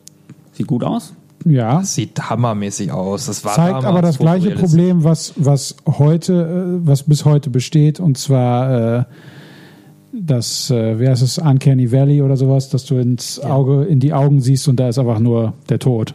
Aber das fand ich bei dem ja, Ja. gerade dann nicht so schlimm. Also da gab es ja vorher schon einige andere Animationsfilme oder dass mal irgendwo eine einzelne Figur äh, animiert war oder halt in den Zwischensequenzen der Computerspiele hattest du halt auch realistische Figuren äh, animiert gehabt. Und äh, da war der Final Fantasy Film doch eine, einige Stufen drüber. Also mich hat das damals optisch sehr beeindruckt.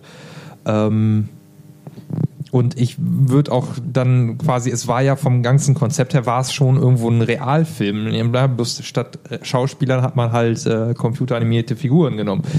Aber es, es war kein, war jetzt nicht wie ein Toy Story oder äh, andere Sachen, dass es irgendwie comichaft wirkte, sondern es war eigentlich Es waren echte Menschen, sozusagen. Ja. Man wollte bewusst echte Menschen darstellen, die in einer, ja, irgendwo.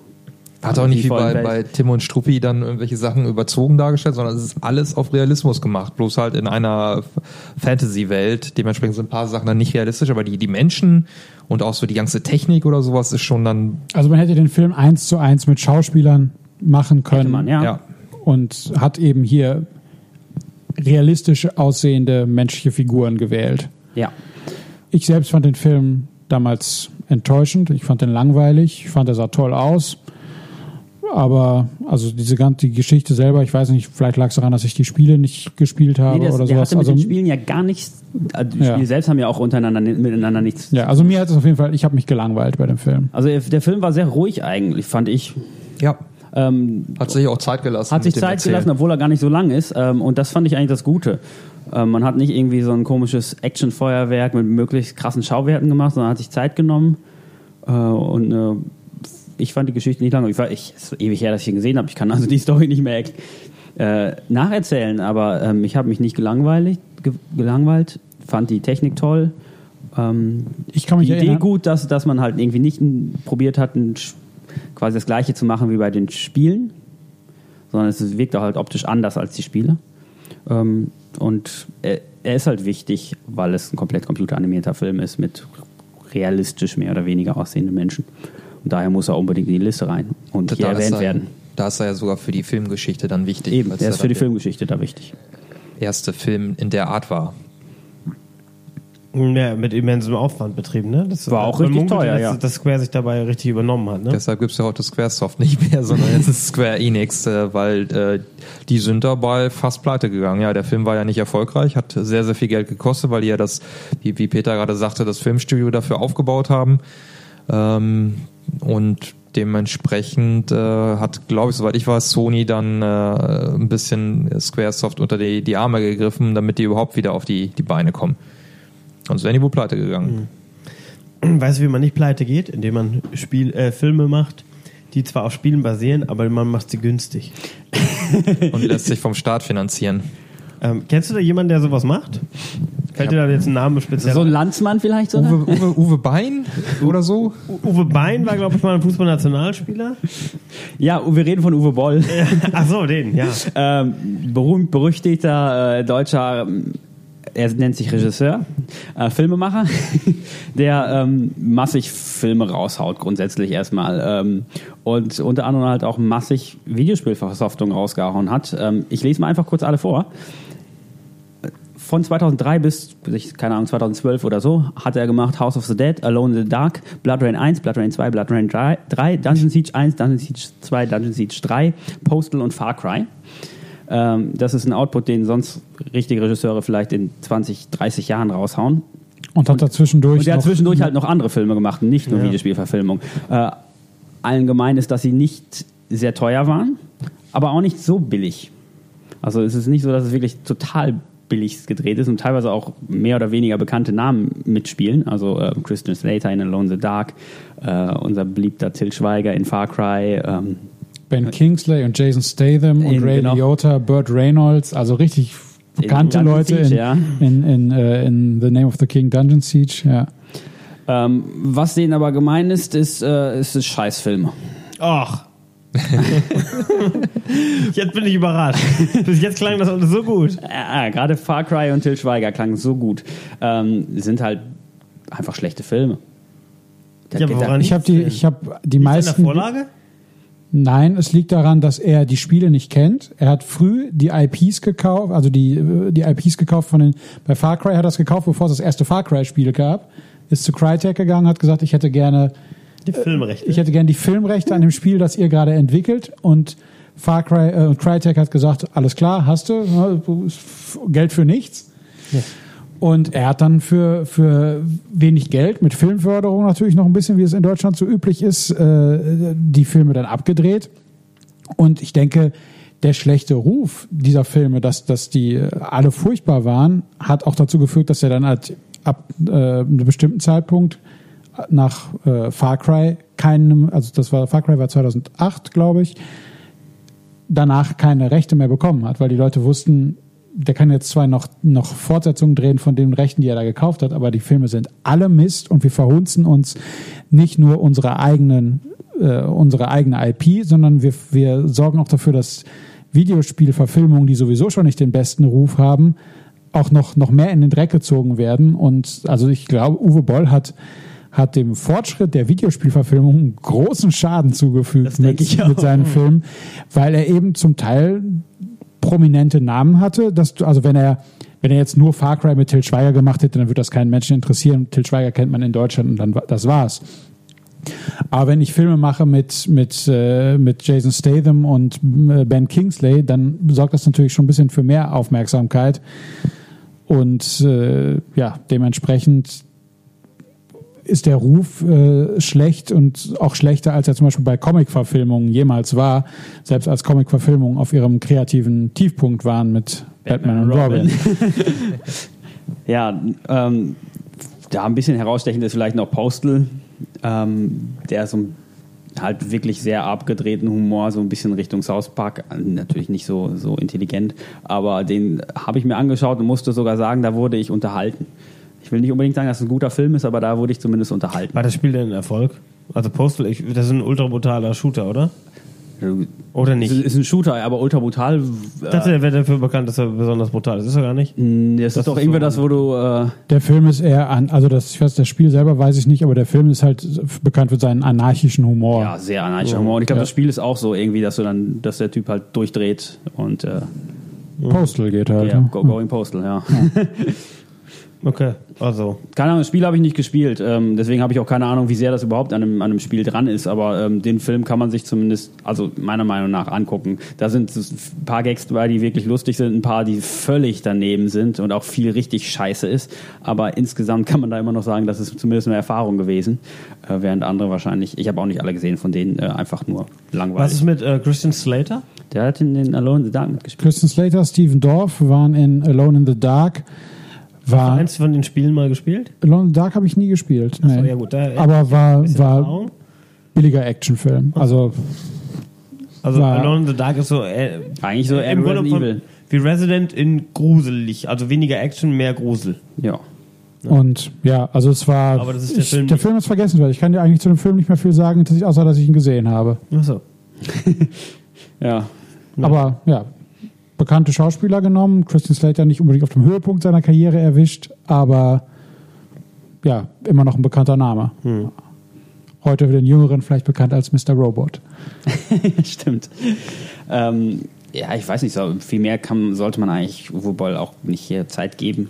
Aber generell kann man sagen, was er gemacht hat, muss man sich nicht geben. Nee, absolut nicht. Da hat halt die Videospielverfilmung noch mehr in den Dreck gezogen, als es vorher Mario und Street Fighter und so gemacht haben. Er hat auch relativ öffentlich gesagt, dass es ihm nur darum ging, den bekannten Namen zu haben und dass ihm die Spiele, also die Spiele kannte er nicht.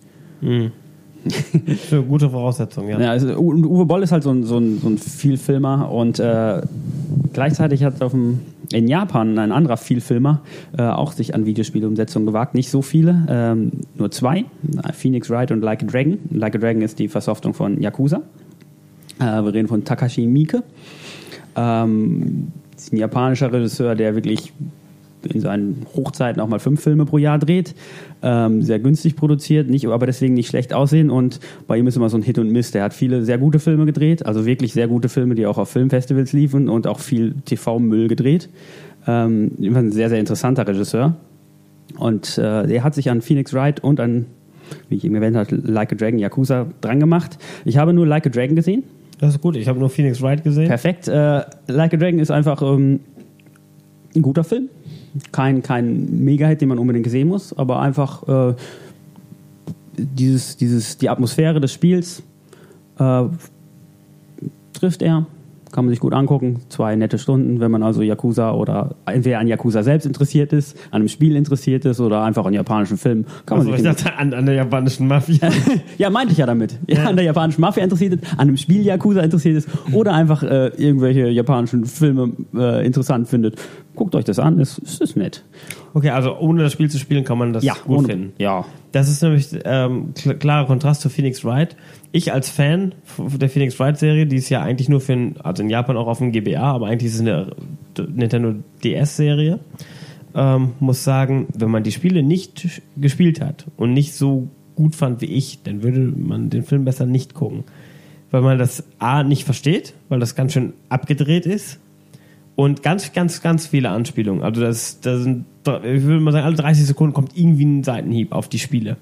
Ja, was, was diese ureigene Mechanik, das ist ja eigentlich so ein Detektivspiel, und die Leute sind alle total verrückt und man musste die immer irgendwie austricksen mit, äh, mit Wortklauberei, damit man denen dann die richtigen Infos entlockt und, und so weiter und so fort, in eine Falle äh, trickst, damit die vor Gericht dann doch die Wahrheit sagen. Das äh, macht das Film toll, ja, das ist super cool und das sieht auch sehr, sieht auch teuer produziert aus, finde ich. Obwohl also, es mit Sicherheit nicht teuer war. ja, also es sieht wirklich cool aus und äh, mir hat das riesen Spaß gemacht. Das Einzige, was gewöhnungsbedürftig ist, dass lauter Japaner drin rumlaufen, weil im, im Spiel sind die eher westlich. Also das, man sieht, dass es ein Japaner das gezeichnet hat, aber es sind westliche Figuren, Okay. die da rumlaufen.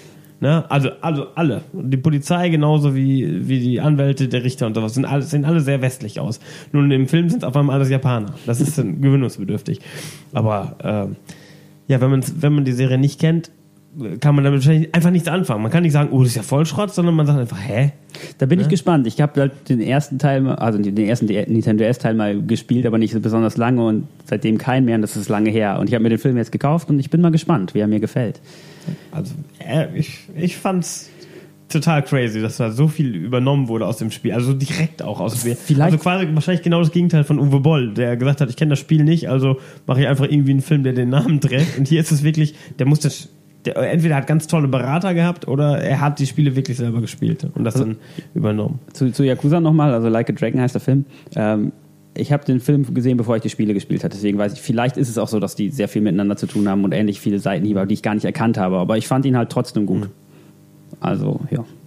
Gibt's halt ähm, beide Filme auch in Deutschland. Ja, eben. Also Ace Attorney heißt es, glaube ich, glaube nicht mal, dass er Phoenix Wright heißt, sondern Nee, Ace Attorney. Ace Attorney. heißt ähm, Habe ich für 6,66 Euro mal gekauft. Also ja, wirklich, ist nicht teuer. ist nicht teuer und dafür kann man sich auf jeden Fall geben. Und Like a Dragon ebenfalls relativ günstig gibt's auf Deutsch.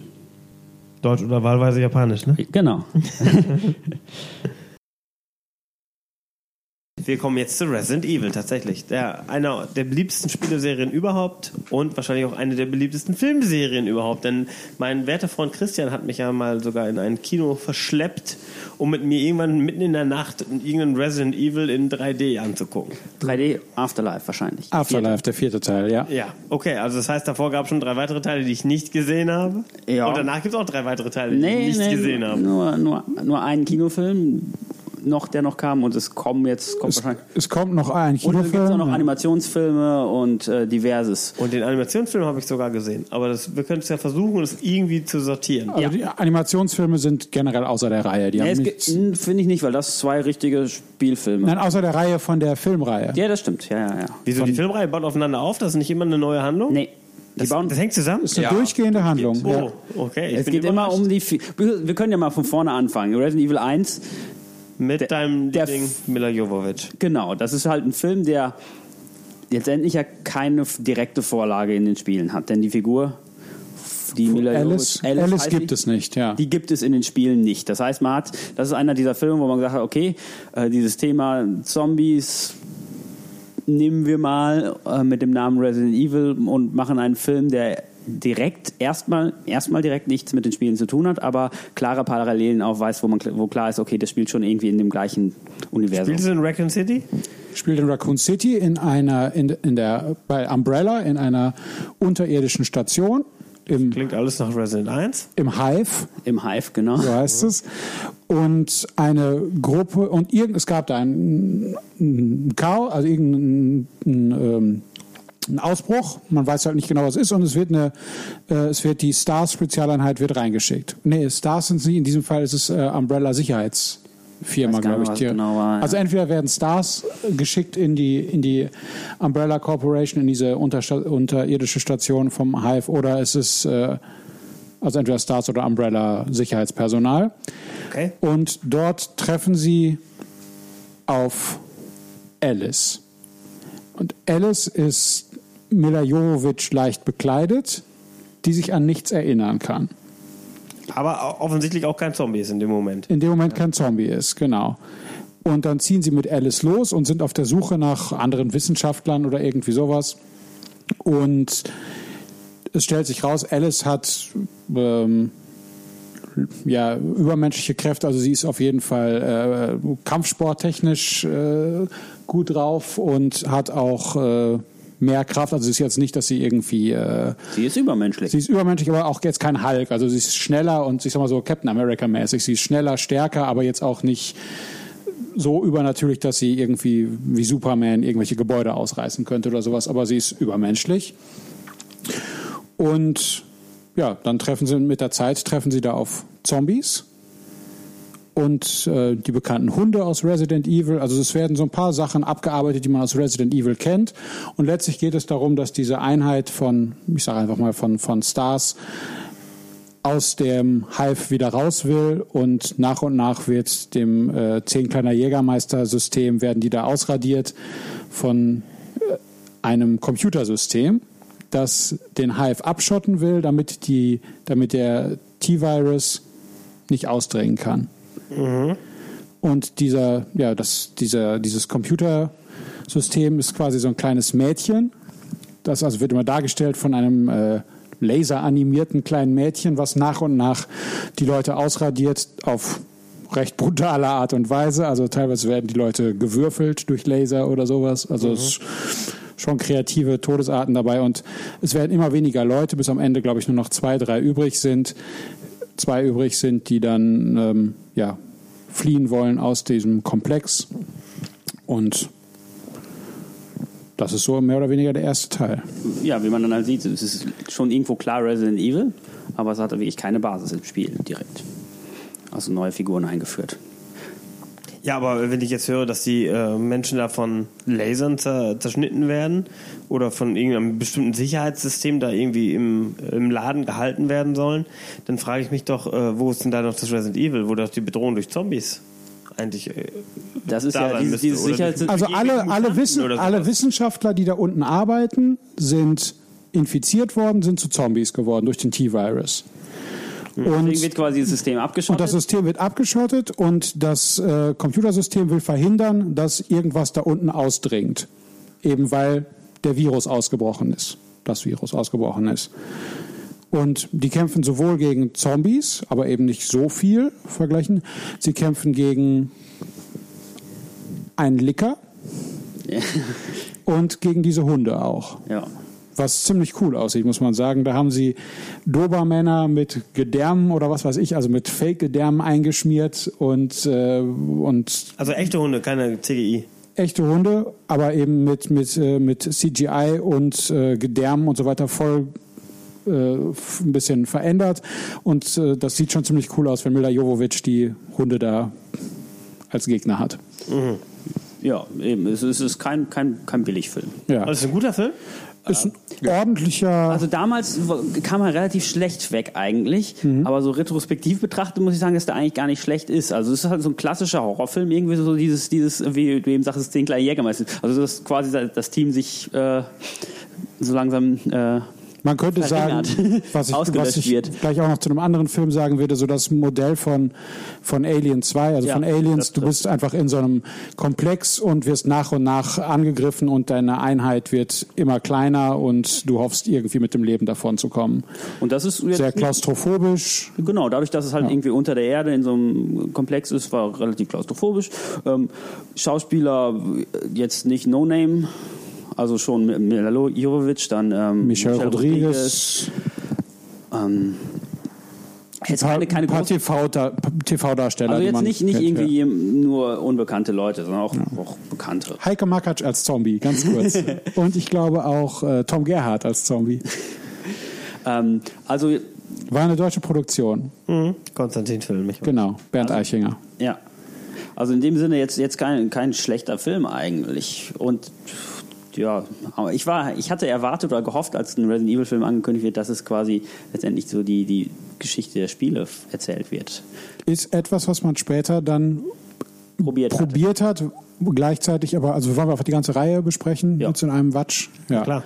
Gut, also im zweiten Teil Resident Evil Apocalypse, der setzt zeitnah direkt an an den ersten Teil, also das, da kommen ähm, Alice kommt raus und ein anderer auch, aber der andere Typ ist noch verwundet worden von dem Licker bei der Flucht und der entwickelt sich dann, wird dann von Umbrella zu Nemesis gemacht. So, also ab dem zweiten probiert man halt wirklich sehr viel von den Spielen Genau. ab, ab dem einzubauen. zweiten probiert man was von den Spielen einzubauen. Es kommen viele Jill Figuren. Valentine? Jill Valentine taucht das erste Mal auf. Auch andere Figuren. Ähm, ist er Carlos, der in einem Teil dabei war als so ein äh, Mercenary. Ist Wesker auch schon dabei? Wesker ist dabei. Und ähm, also nach und nach, es tauchen immer mehr bekannte Figuren auf, aber Alice ist immer noch die zentrale Figur. Das heißt, da überschneidet sich das ein bisschen. Aber ich finde da. Genau. In, in Apocalypse im zweiten Teil, der spielt dann im abgeschotteten Raccoon City, wie die Leute da versuchen, die restlichen Überlebenden sich da irgendwie durchzuschlagen und gleichzeitig versucht die Umbrella Corporation, die Leute da drin, eben das ist eben hermetisch abgeriegelt, nach und nach auszuradieren. Und äh, ja, Nemesis ist nebenbei eben auch noch unterwegs. Und beim dritten Teil kommt dann so ein kleiner Break vom Stil, finde ich. Also das ist das, das Dritte Teil ist für mich aber der beste. ist, ist wahrscheinlich der beste, ja, Ja. weil der wieder anders ist. Der probiert halt nicht so die Spiele zu nehmen und das, oh, wie es im zweiten ist, um mit einzubauen, ähm, sondern spielt eigentlich komplett in so einer Wüstengegend. Der dritte Teil spielt in der Wüste. Die Überlebenden aus die Überlebenden aus Resident äh, Evil 2 ähm, haben sich zusammengeschlossen zu so einer Gruppe von, ich sag mal grob so äh, ja, einfach zu, zu Überlebenskämpfern, so Mad Max-mäßig. Genau, der dritte ist so ein bisschen wie Mad Max. Und Ja. dementsprechend echt etwas anders, aber, aber nicht schlecht. Ähm, Man hat wieder neue, man hat wieder einige Figuren aus den, aus neue Figuren aus den Filmen eingebaut. Wesker hat eine größere Rolle gekriegt. Und ähm, ja, das und es geht einfach darum, dass probiert wird in einer, also inzwischen ist die Erde auch äh, nicht die Erde komplett, aber der die äh, Zombies sind halt aus Raccoon City rausgekommen und immer mehr ist äh, immer mehr Menschen sind dem, dem T-Virus zum Opfer gefallen und sind Zombies. Und das äh, Ziel ist es, glaube ich, im zweiten Teil letztlich eine äh, geheime Basis von Umbrella zu finden. Im zweiten? Im äh, dritten Teil. Im dritten Teil eine geheime Basis von Umbrella zu finden. Und ja, dann geht's im vierten Teil weiter, den du ja auch dann gesehen hast. Afterlife, das, Afterlife. also gut, jetzt wo du gesagt hast, dass es eine riesen Vorgeschichte hat, irgendwie fängt, fängt man mittendrin an und hört auch mittendrin auf, hatte ich den Eindruck. Genau. Das hat irgendwie keinen richtigen Anfang und kein richtiges Ende. Und der, der Film kam ja quasi zum 3D-Hype. Das war ja kurz nach, kurz nach Avatar. Und das war auch einer der wenigen Filme, die nicht konvertiert waren, sondern wirklich auch in diesen 3D-Kameras gedreht wurden. Und dementsprechend die Effekte schon einiges hermachten bei dem Film. Aber Dies- mehr als eine geschwungene Axt oder was Geworfenes war eigentlich nicht zu sehen. Ne? Ja, das ist ja auch eigentlich das, was man eher vermeiden will, sondern dass man das Ganze durchgängig dieses 3D-Bild hat und nicht irgendwie 3D nur als Effekt. Nicht nur die Gimmicks, sondern einfach, dass du dieses, diese Tiefe hast. Und das. Ja, der Film war mehr auf Gimmicks ausgelegt als auf die räumliche Tiefe, aber ich fand es schon ganz gut gemacht. Zumindest wenn man gesehen hat, was zu der Zeit außer Avatar sonst noch so an 3D rauskam. Das war ja teilweise eine Unverschämtheit. Und ja gut, Afterlife war dann inhaltlich, äh, war das in so einem Gefängniskomplex, wo die sich dann ja also nur noch draußen durch... war alles voll mit Zombies, innen drin haben sie noch irgendwie versucht zu überleben, oder? Ja, und. Chris Redfield gab es zum ersten Mal. Und ein Flugzeug. Ja. Das weiß ich noch. Also Genau. der Ich vierte glaube, dann die Flucht da von diesem Ort. für irgendwie zu eine organisieren, Flucht, ne? ja genau. Äh, kann ich mich auch gar nicht mehr so genau daran erinnern, aber Aber auch kein toller Film. Nee. Ich weiß nicht, waren die davor besser? Ich hoffe. Also der, ich finde noch jetzt so mal, über den fünften reden wir gleich noch, aber der ist scheiße. Äh, Der erste ist noch irgendwie ganz interessant, weil er halt so ein, so ein, äh, ein begrenztes Gebiet hat. Du weißt, er spielt in diesem einen unterirdischen Gebäude. Und es ist halt, der funktioniert für sich. Und ist als dieser Film gar nicht mal schlecht. Also eigentlich ganz gut. Ganz gute Unterhaltung. Der zweite ist, hm, weiß ich nicht. Nicht so mein Ding. Und der dritte ist wieder was Besonderes, weil er diese Mad Max-Stimmung hat. Das heißt, wenn ich Leute empfehlen würde, würde es eins und drei. Vier ist 3D-Gimmick, zwei ist irgendwie so eine Mischung von allem, aber nicht wirklich gut. Und fünf ist totaler Müll. Der fünfte ist, äh, Retrib- Retribution heißt es. Retribution. weiß ich gar nicht, Ja. der ist aufgebaut wie ein Videospiel. Total. Ja. Es spielt auch in einer virtuellen Welt. spielt in einer virtuellen Welt und du hast quasi fünf verschiedene Levels, also fünf verschiedenen äh, Settings quasi. Und das ist, das, da verschmilzt wirklich Videospiel und, und Film, aber ohne dass du spielen kannst. Also es ist einfach nur scheiße. Also Alice begr- begreift am Anfang nicht so richtig, dass sie in so einer virtuellen Welt ist, in so einer Kampfarena oder so. Das ist also total bescheuert. Und dann endet der Film eben damit, dass man sieht, dass die Erde mehr oder weniger überrannt ist von Zombies. Und dann sollte der sechste Teil kommen, ist aber, ich glaube, weil äh, Mila Jovovich zwischendurch äh, Kinder bekommen hat. Immer wieder verschoben worden, aber ist weiterhin in Planung und wird wohl auch gemacht. Also da die gemacht werden, sind das alles Erfolge, ja? Ich meine, jeder Film war erfolgreicher als der davor. Also war auf jeden Fall schon erfolgreich, klar. Man hat auch jedes Mal das Budget erhöht. Man hat auch gesehen, dass das Budget jeweils erhöht wurde. Ja, auch das, ja. Im ersten hat man zum Beispiel gesehen, dass das Budget noch nicht riesig war. Aber es war trotzdem nicht schlecht produziert. Es Nicht war, schlecht war, das produziert, Budget ja. war nicht so hoch, aber es war trotzdem vernünftig produziert. Genau, aber man hat, man sieht also schon, es war, man hat immer ein bisschen so die, die, die, die zumindest die technischen Standards erhöht. Inhaltlich konnte man leider nicht unbedingt mitziehen. Die Filme sind, sind guilty pleasure. Es ist nichts, was man, also, äh, aber, also ich habe alle im Kino gesehen und auch wenn der, wenn der fünfte, der Der fünfte war scheiße. der fünfte mir auch nicht gefallen hat. Äh, Im Kino konnte man sich den wohl ganz an- gut angucken und irgendwie, also es ist so, ich habe ich hab die vier davor gesehen, die fand ich mehr oder weniger unterhaltsam. Der fünfte war der schlechteste, aber es ist auch nicht so schlecht gewesen, dass ich sagen würde, den sechsten gucke ich jetzt auf keinen Fall, sondern ich, ich bleib der Reihe mal treu. Ähnlich wie bei den Spielen, auch wenn da vielleicht mal ein Spiel dabei war, was mir nicht so gefallen hat wie der Vorgänger. Also wie gesagt, man, man muss keinen gesehen haben, aber man kann, kann sich anschauen.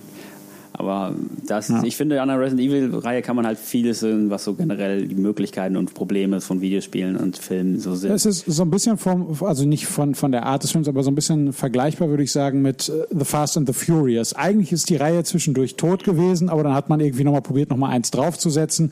Und während das bei The Fast and the Furious funktioniert hat, ist es eben bei Resident Evil so ein bisschen in die Hose gegangen, als man gesagt hat, jetzt äh, setzen wir äh, technisch nochmal einen drauf und machen es noch ein bisschen aufwendiger und dann ist es halt inhaltlich im fünften total von, vor die Hunde gegangen, was, was albern klingt, weil die halt inhaltlich sowieso nicht so hochwertig Nee, waren, aber äh, ja, anstatt dem, dem Rezept treu zu bleiben, hat man was Neues ausprobiert, was überhaupt nicht funktioniert hat.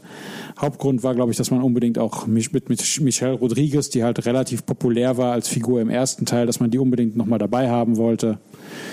Und das halt in einer virtuellen Welt besser funktioniert als in der Realität. Aber es war also inhaltlich und also auch vom Spaßfaktor am niedrigsten.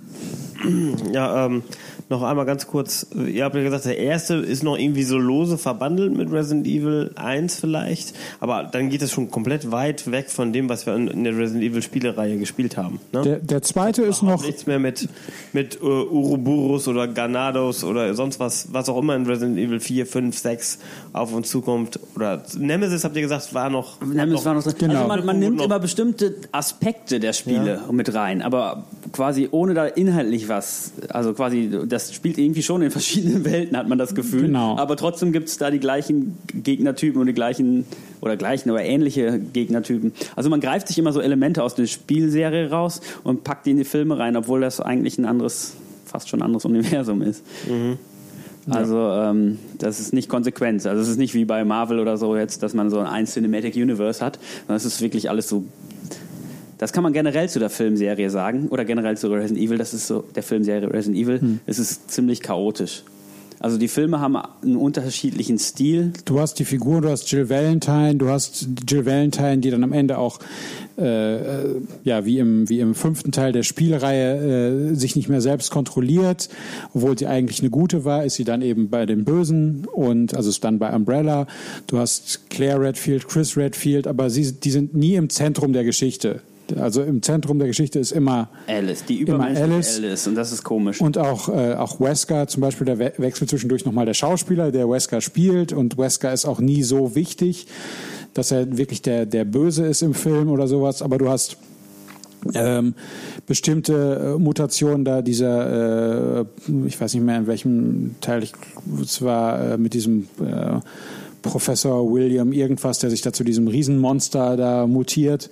Das gibt's auch in dem Film. Also das ist im dritten Teil dann. Also es, ist, es, es werden immer wieder Dinge aus den Spielen übernommen, ohne aber wirklich der äh, inhaltlich der Story zu folgen, wie sie in den Spielen auch war. Und das ist halt das Problem, finde ich, generell bei der Filmserie auch, dass sie sehr, sehr chaotisch ist, dass alle möglichen Elemente drin sind, aber irgendwie das nicht so richtig zusammenpasst. Auch die Filme unterschiedliche Stile haben, halt einmal dieses klassische äh, Horrorfilm quasi alles nacheinander oder Alien 2 System nach und nach sterben deine Leu Leute aus dem Team, dann hast du mal so eine Art Mad Max Film, dann hast du mal irgendwie so einen auf 3D Gimmick ausgelegten Film, dann hast du einen Film, der quasi so ein Videospiel simuliert. Das heißt, das ist irgendwie nichts, nichts so schön passendes Zusammenhängendes. Man hat nicht so das Gefühl, dass die von vornherein wussten, was sie da machen. Und das, obwohl das kreative Team, also mit, mit äh, Paul W.S. Anderson als, als Regisseur äh, und Produzent, der durchgehend bei allen Filmen dabei war. Ja, aber aber er, aber man hat immer das Gefühl, die haben jedes Mal das kreative Team ausgetauscht, was auch funktionieren kann, wie man bei Mission Impossible Filmen sieht, wenn man da jedes Mal die Regisseure wechselt. Aber ähm, ja, in dem Fall hat man immer den gleichen und man hat das Gefühl, der probiert jedes Mal was Neues aus und es hat zwei von, von fünf Mal funktioniert. Ja. Okay. Äh, der große Konkurrent, als Resident Evil aufkam, ähm, Konami hat sich eine eigene Horrorserie ausgedacht, was Silent Hill. Hat auch schon zwei Filme hervorgebracht. Sind, die dann, sind das denn die zwei auch guten Filme? Also, Silent Dominik, Ja, du hast den Dominik. gesehen. Du Ich hab kannst den ersten habe ich gesehen, ja. Das ist gut. Und ähm, würde auch sagen, äh, obwohl ich die Spiele ja nicht gespielt habe und damit Ach das, so. der Vergleich schon wieder schwierig ist, aber alles, was ich äh, von, vom Spiel mitgekriegt habe und gehört habe und über den Film gehört habe, äh, soll der ja das Gefühl vom Spiel ziemlich gut einfangen und auch eine Geschichte in dem äh, entsprechenden Universum erzählen, sodass man da wohl sagen kann, äh, der fängt das Spiel gut ein und äh, erzählt nicht irgendwelche viren Geschichten, wie Resident Evil das macht, die Filme, sondern, äh, und die Spiele auch, sondern ähm, vielleicht so die, die perfekte Umsetzung von, von ähm, einem Spiel als Film, würde ich fast sagen. Aber ich weiß nicht, hat einer von euch beides? Kennt ihr beide Spiel und Film? Ich kenne beides. Ich kenne nur das Spiel. ich kenne nur den Film. Gut. Super. Dann sag du erstmal noch was zum Film. Zum Film. Ähm, ich habe den Film geschaut, vor kurzem auch erst, und ich habe die Serie nie gespielt, kenne sie aber natürlich. Also schon mal gesehen und weiß so ungefähr, worum es geht.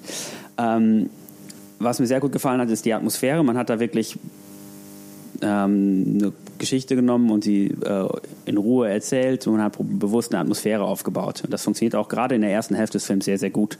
Äh, der Regisseur dahinter, Christophe Gans, ein Franzose, ähm, hat vorher, glaube ich, auch Pakt der Wölfe gedreht, also schon, schon einen atmosphärischen Film gemacht. Ähm, und es funktioniert alles. Also schon ziemlich perfekt eigentlich dann für das, was er will. Man weiß ja, es ist irgendwie kein Oscar-Kandidat, sondern einfach nur so eine Art Grusel-Horrorgeschichte. Ähm, und zweite Hälfte driftet ja dann so ein bisschen ab, was, was ich dann nicht mehr so toll fand. Aber man kann wirklich sagen, dass zumindest die erste Hälfte sehr, sehr ähm, ja, perfekt eigentlich ein Videospiel trifft. Ich habe mir nachher dann nach dem Film ein bisschen Bilder und Videos von den Spielen angeschaut und gemerkt, ah, okay, ähm, diese Atmosphäre, diese Räume, diese, dieses Artwork, das ist im Spiel wie im Film sehr ähnlich. Also dann habe ich nochmal überlegt, okay, als ich den Film geguckt habe, da waren da so ein paar Szenen in so einem leeren Klassenraum äh, und dann habe ich gedacht, ja, das ist im Film und im Spiel, das passt, das ist ähnlich. Das ist also eine vernünftige Umsetzung. Was sagst du? Visuell ist das Spiel eine perfekte Umsetzung von Silent Hill. Film. Ist der Film die perfekte Umsetzung des Spiels. Man hat auch eine vergleichbare Grundidee, wie man, also Silent Hill 1 und 2, äh, in dem Fall ist jetzt äh, Mutter und Tochter kommen gemeinsam in Silent Hill an, werden getrennt und die Mutter sucht ihre Tochter. Das ist jetzt äh, Silent Hill 2, sucht Vater die Tochter. Und ja, man hat, man hat den Look eingefangen, dieses Grau, dunkel, Grau-neblige. grau, neblig, Ascheregen und sowas, all Ja. das ist dabei. Man hat den, den gleichen Komponisten aus den Silent Hill Spielen Ah, für den okay. Film genommen. Name weißt du vielleicht? Nee, weiß ich leider nicht. Aber Musik, muss ich auch sagen, war auch ja, Berühmter passend. Japaner in dem Fall, also, ich weiß nicht, also zumindest man hat den gleichen Komponisten aus den Spielen. Man hat deshalb die tolle Musik, man hat die Atmosphäre und Silent Hill ist eine atmosphärische Spielreihe, hat man einfach perfekt übertragen auf den Film.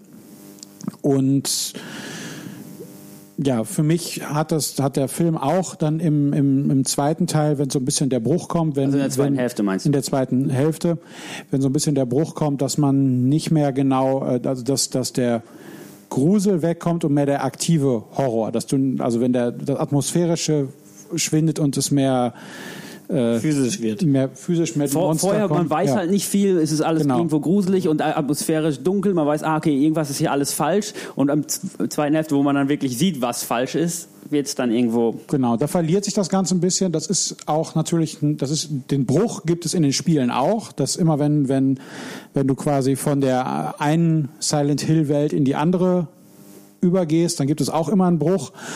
Aber in dem Film ist der ist das für mich nicht ganz perfekt umgesetzt. Dennoch atmosphärisch äh, einwandfrei gemacht, sieht toll aus, tolle Musik und gute Schauspieler. Hat mir gut gefallen. Zweite Teil sah dann leider etwas anders aus. den habe ich nicht gesehen. Aber ich würde auch sagen, von den bisher besprochenen Filmen ist vielleicht Silent Hill sogar der beste. Ja, sehe ich auch so. Ist insgesamt würde ich sagen, wenn man jetzt unabhängig auch, wenn man, wenn man vom Spiel weggeht, einfach ein atmosphärisch ordentlicher Horrorfilm, Horrorfilm, der mehr über den psychologischen Horror kommt und nicht über irgendwie Gewalt. Ja. Gut. Und ja, wenn wir zum zweiten Teil noch Zum zweiten sagen. Teil wollen wir den Mantel des Schweigens drüber, den Nein. Nebel des Schweigens. Nein, der zweite Teil knüpft an den ersten an. Man hat das, das verschwundene Mädchen aus Teil 1 ist jetzt erwachsen oder also Teenager äh, und kehrt zurück nach Silent Hill. Und das Ganze ist einfach dann deutlich mehr auf, auf, auf Action, Horror. Also man versucht weiterhin die, visuell ist man immer noch sehr nah dran, aber man hat auch viel 3D-Gimmick. Also man merkt einfach, das war so in der Zeit, als die ganzen 3D-Filme rauskamen. Der Film heißt, glaube ich, äh, ähm, sogar Silent Hill Revelation 3D. Also man hat das 3D sogar noch mit in den Titel gepackt. Und äh, der Film ist einfach, geht weniger in die Tiefe und funktioniert deshalb für mich nicht so gut. Also ist auch allgemein bekannt, dass es der schlechtere Film ist. ja, Okay, gut. Gut. Ähm, dann noch zwei Prügelhits. Jetzt sind wir durch eigentlich mit den Serien. Jetzt habe ich hier zwei Prügelhits noch stehen auf unserer Liste. Und zwar kam 2006 Dead or Alive in die Kinos. Habe ich schon zweimal gesehen. Ja, das ist, ja, ich weiß auch warum.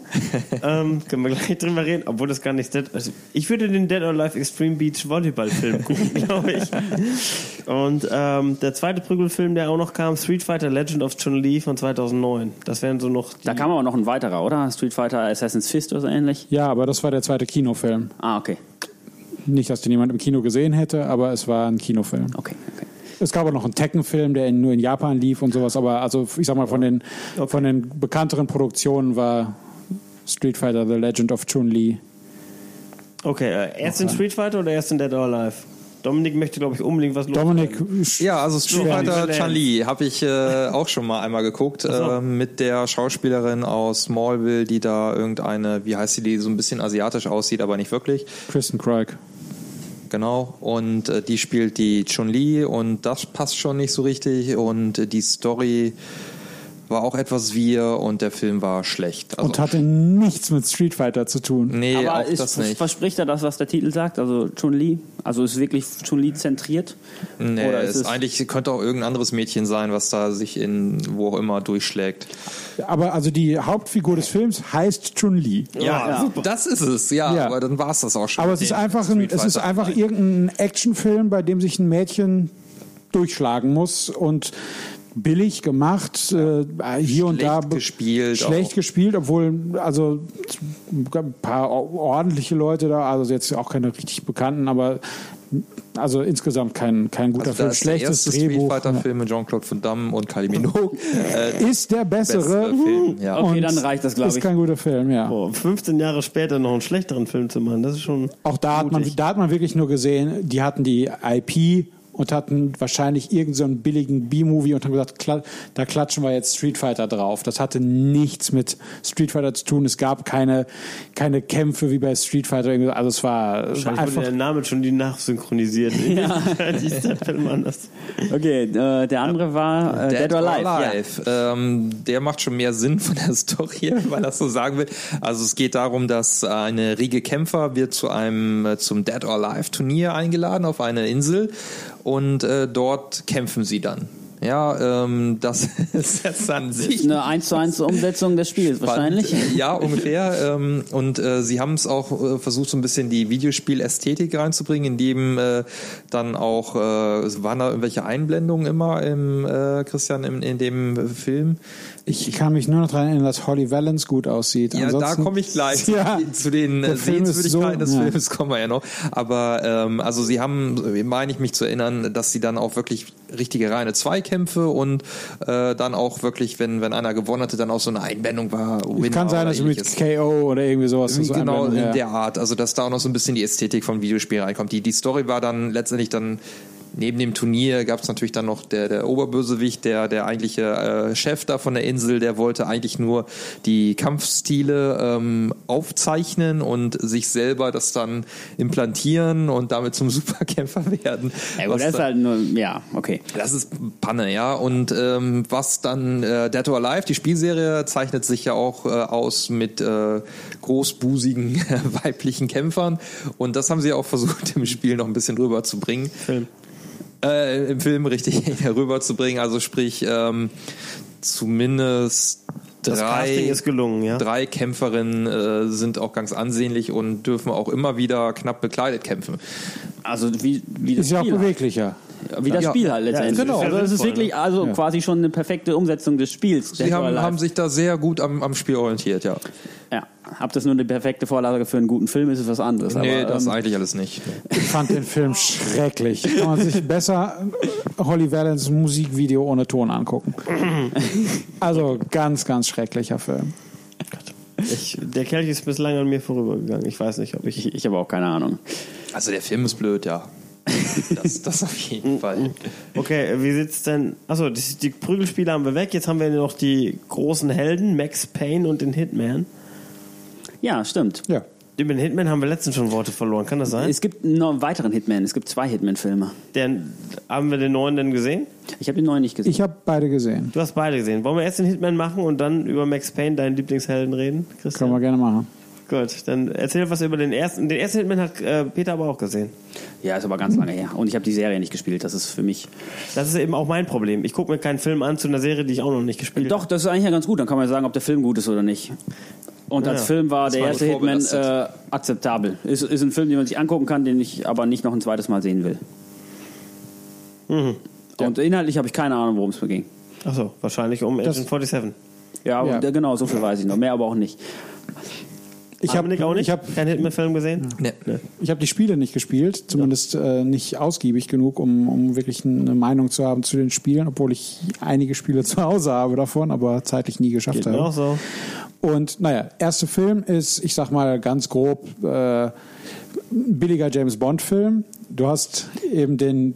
Na, aber Naja, ein bisschen das- was anderes. Ja, also, ja gut, du hast. Es ist ein Agentenfilm. Ist ein Agen- ja, Agentenfilm, du hast den Hitman, der ist ein, eben ein Killer, aber in diesem Fall hat er die Aufgabe, also oder übernimmt die Aufgabe, eine Frau zu beschützen. Bond-Girl Olga Kurilenko. Vielleicht habe ich deshalb den. Ja, äh, okay. das war ziemlich zur gleichen Zeit. Sie hat erst Hitman gemacht und dann kurz danach äh, Quantum of Solace. Also sie war in beiden Rollen war sie halt äh, Was übrigens ein tolles Die- Spiel war. die- Quantum of Solace. die Frau an der Seite des Agenten.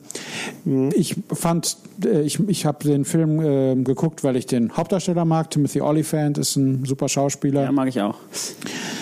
Aber äh, der Film selber, es war halt so ein, so ein, ich sag mal, eigentlich so ein typischer Osteuropa-Actionfilm, irgendwie mit halbwegs bekannten Schauspielern. Ja, eben. Und äh, kann man sich mal angucken, Aber das war's dann auch. aber das war's, genau. Also Und, auf keinen ja, Fall irgendwie ein zweites Mal. Ich hätte nie im Interesse, den nochmal zu Ja. sehen. Olga Kurilenko sieht super aus. Das ist im Grunde ein Film nicht nochmal zu mal gucken, aber nein. Nein.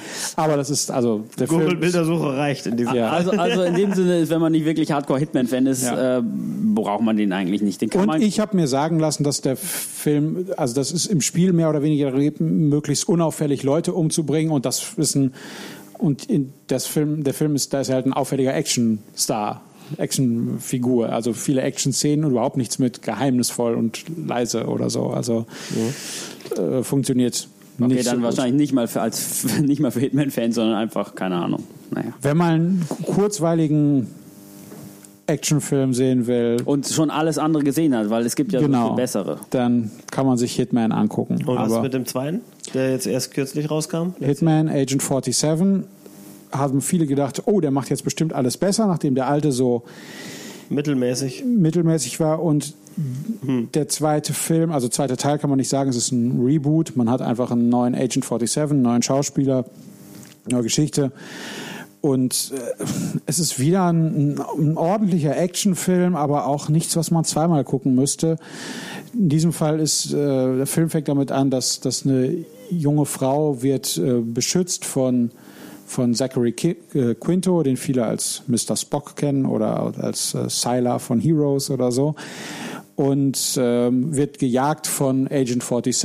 Und dann kommt der überraschende Twist. Eigentlich ist, ist äh, Zachary Quinto ist der Böse und äh, Agent 47 will die Frau beschützen und dann wechselt sie also die Seiten, von wem sie gerade beschützt wird. Und äh, es gibt einige sehr gut in Szene gesetzte Actionsequenzen in dem Film, aber insgesamt auch nichts, was man wirklich gesehen haben müsste. Es nett, ist in Deutschland gedreht, viel davon, aber ja, einige nette Actionfilm-Szenen, aber mehr nicht. Drei Minuten. Ja. Okay. Dann haben wir jetzt, also Max Payne, genau. Also du sagst, Agent 47 hat dich nicht überzeugt. Eher Max Payne, dein Lieblingsspiel? Ja, Warum?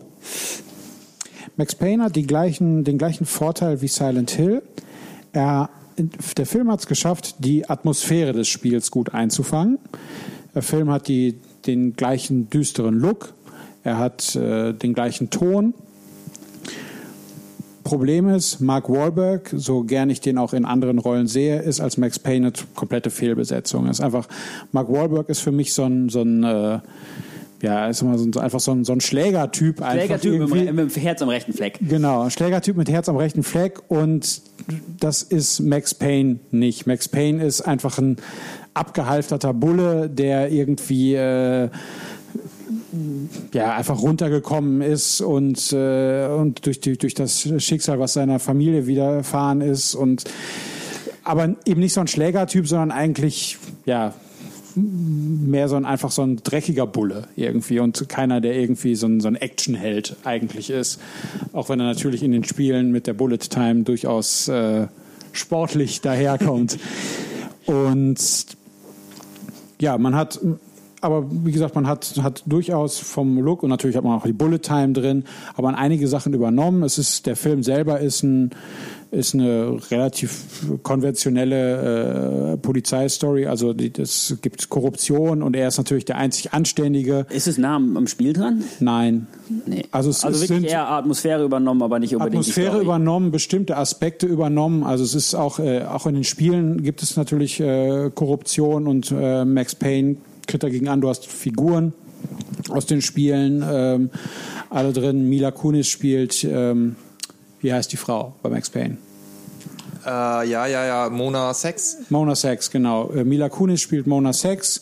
Olga Kurilenko, bekannt aus Hitman und äh, Quantum Trost, ist die äh, jüngst verstorbene Schwester von Mona Sex und Mona Sex ist auf Rache aus, um äh, also Rache äh, an den Mördern ihrer Schwester und das sind äh, es geht um, um Drogen äh, und diese Drogen sorgen für Halluzinationen, wo die Leute verrückt werden und glauben, sie werden von einem riesigen schwarzen Engel, Todesengel, in den Tod gerissen. Und das ist eine Sache, die, äh, die visuell schick aussieht, aber mit den Spielen nichts zu tun hat. da gibt's keine schwarzen Todesengel. Und Ja, aber äh, gut, da hat man ja letztlich aber auch diese ja. Albtraumsequenzen im Spiel gehabt. Albtraumsequenzen So, dass hat man man drin, zumindest ja. dieses, dieses etwas andere auch schon in den Spielen hatte, sodass es vielleicht gar nicht schlecht ist. Und Ja. gab es nicht im zweiten Spiel irgendwas mit Drogen? Ja, auch da, also er wird unter Drogen gesetzt, ja. Also in dem Sinne ist es ja schon irgendwo dann irgendwo noch in diesen, dieser Thematik drin und gar nicht mal vielleicht so schlecht. Ja, aber also insgesamt würde ich sagen, ordentlicher äh,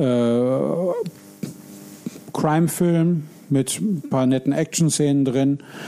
Äh, ja, Mark Wahlberg für mich nicht die richtige Besetzung als, als Hauptdarsteller.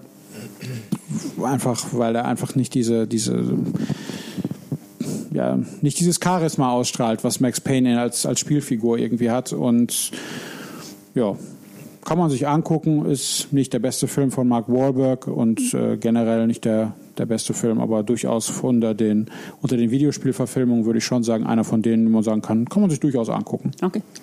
Gut, den habe ich nämlich noch äh, schon seit einem halben Jahr auf der Festplatte liegen und bin noch nicht zu Ich, gekommen, ich habe ihn auch noch nicht gesehen und warte, auch- ich wollte ihn eigentlich auch sehen, habe einfach nur Gut, nicht ich habe jetzt nicht zugehört, deswegen schön spoilerfrei geblieben. Alles klar. Ähm, so, bleibt nur noch äh, über Dominiks Lieblingsspieleserie Need for Speed zu sprechen. Na, es fehlt noch was. was Was haben wir vergessen? Großer, erfolgreicher Film. Welcher was? Film wer Nein, äh, nicht großartig und erfolgreich, aber äh, Prince of Persia. Ach, War der nicht erfolgreich? Ähm, Nicht gemessen an einem Kosten. nicht gemessen an den Kosten. Aber der hat aber doch dreistellige, also 200 Millionen, was hat er eingespielt? Ja, aber wenn man Ja, hat ja sonst, 250 gekostet. Ja, Ist doch egal, kommt drauf an, was er einspielt. äh, mit Jake Gyllenhaal als äh, persischer Prinz. Ähm, war- von wann war das? 2010 ungefähr? 2010. 10. 10 ist gut, ja. Ja, passt wohl. Ähm, einfach ein guter Abenteuerfilm. Äh, Ich finde, Abenteuerfilme eignen sich eh am besten für Videospielverfilmungen. Ähm, Für mich war es ein bisschen Fluch der Karibik ohne Jack Sparrow und in der Wüste anstatt auf dem Meer. Genau, Abenteuerfilm, guter Abenteuerfilm, äh, der mich sehr, sehr positiv überrascht hat, weil ich überhaupt gar keine Erwartung hatte mit den Spielen. Ich hatte das uralte Prince of Persia gespielt, die neueren nur gesehen, aber nie richtig gespielt. Ähm, einfach mal einen Film angeschaut und dachte, oh, das war einfach gute Unterhaltung. Ja gut, für 200 Millionen Dollar kann man das auch erwarten. Also man hat, 50. Ja, sagen wir mal so, Tomb Raider 2 war auch 100 Millionen teuer und war, hat mich definitiv weniger unterhalten als, als ein Prince of Persia. Okay.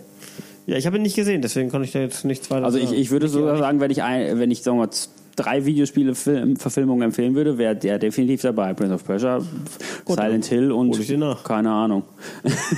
Ja, Phoenix Final. Fantasy. Ja, Final Fantasy, genau. Final Fantasy, Prince of Persia und äh, Silent Hill, ja. Also ähm, auch kein Film, wo man denkt, das ist ein Klassiker. Und der ist ja auch irgendwie, glaube ich, dann doch irgendwo nachher relativ schnell untergegangen. Aber es ist ein guter Film. Was sagst du? Du fandst ihn doch auch gut, oder? ich fand ihn unterhaltsam. Also man merkt, das sind die gleichen Leute, also das gleiche Produktionsteam, das dahinter steht bei Fluch der Karibik. Man hat gemerkt, man hat auch versucht, in die Richtung zu gehen, wie, wie das bei Fluch der Karibik war. Also Wurde den gleichen Disney produziert? Disney-Produktion, Jerry Bruckheimer. Bruckheimer auch der, dabei, der, ja. die, äh, und also man hat schon gemerkt, man hat versucht, in die gleiche Richtung zu gehen. Es ist, äh, ich sag mal, auf dem, auf dem gleichen Unterhaltungsfaktor, wie ich sag mal, eher so wie, wie der zweite Teil von Flug der Karibik vielleicht, ist also, es ist, hat halt keine ikonische Hauptfiguren oder sowas, Nee, wo man stimmt. irgendwie das Gefühl hat, dass, äh, davon möchte man mehr sehen, wobei man eben bei Fluch der Karibik auch gemerkt hat, vielleicht hätte man davon nicht mehr sehen sollen. Ja.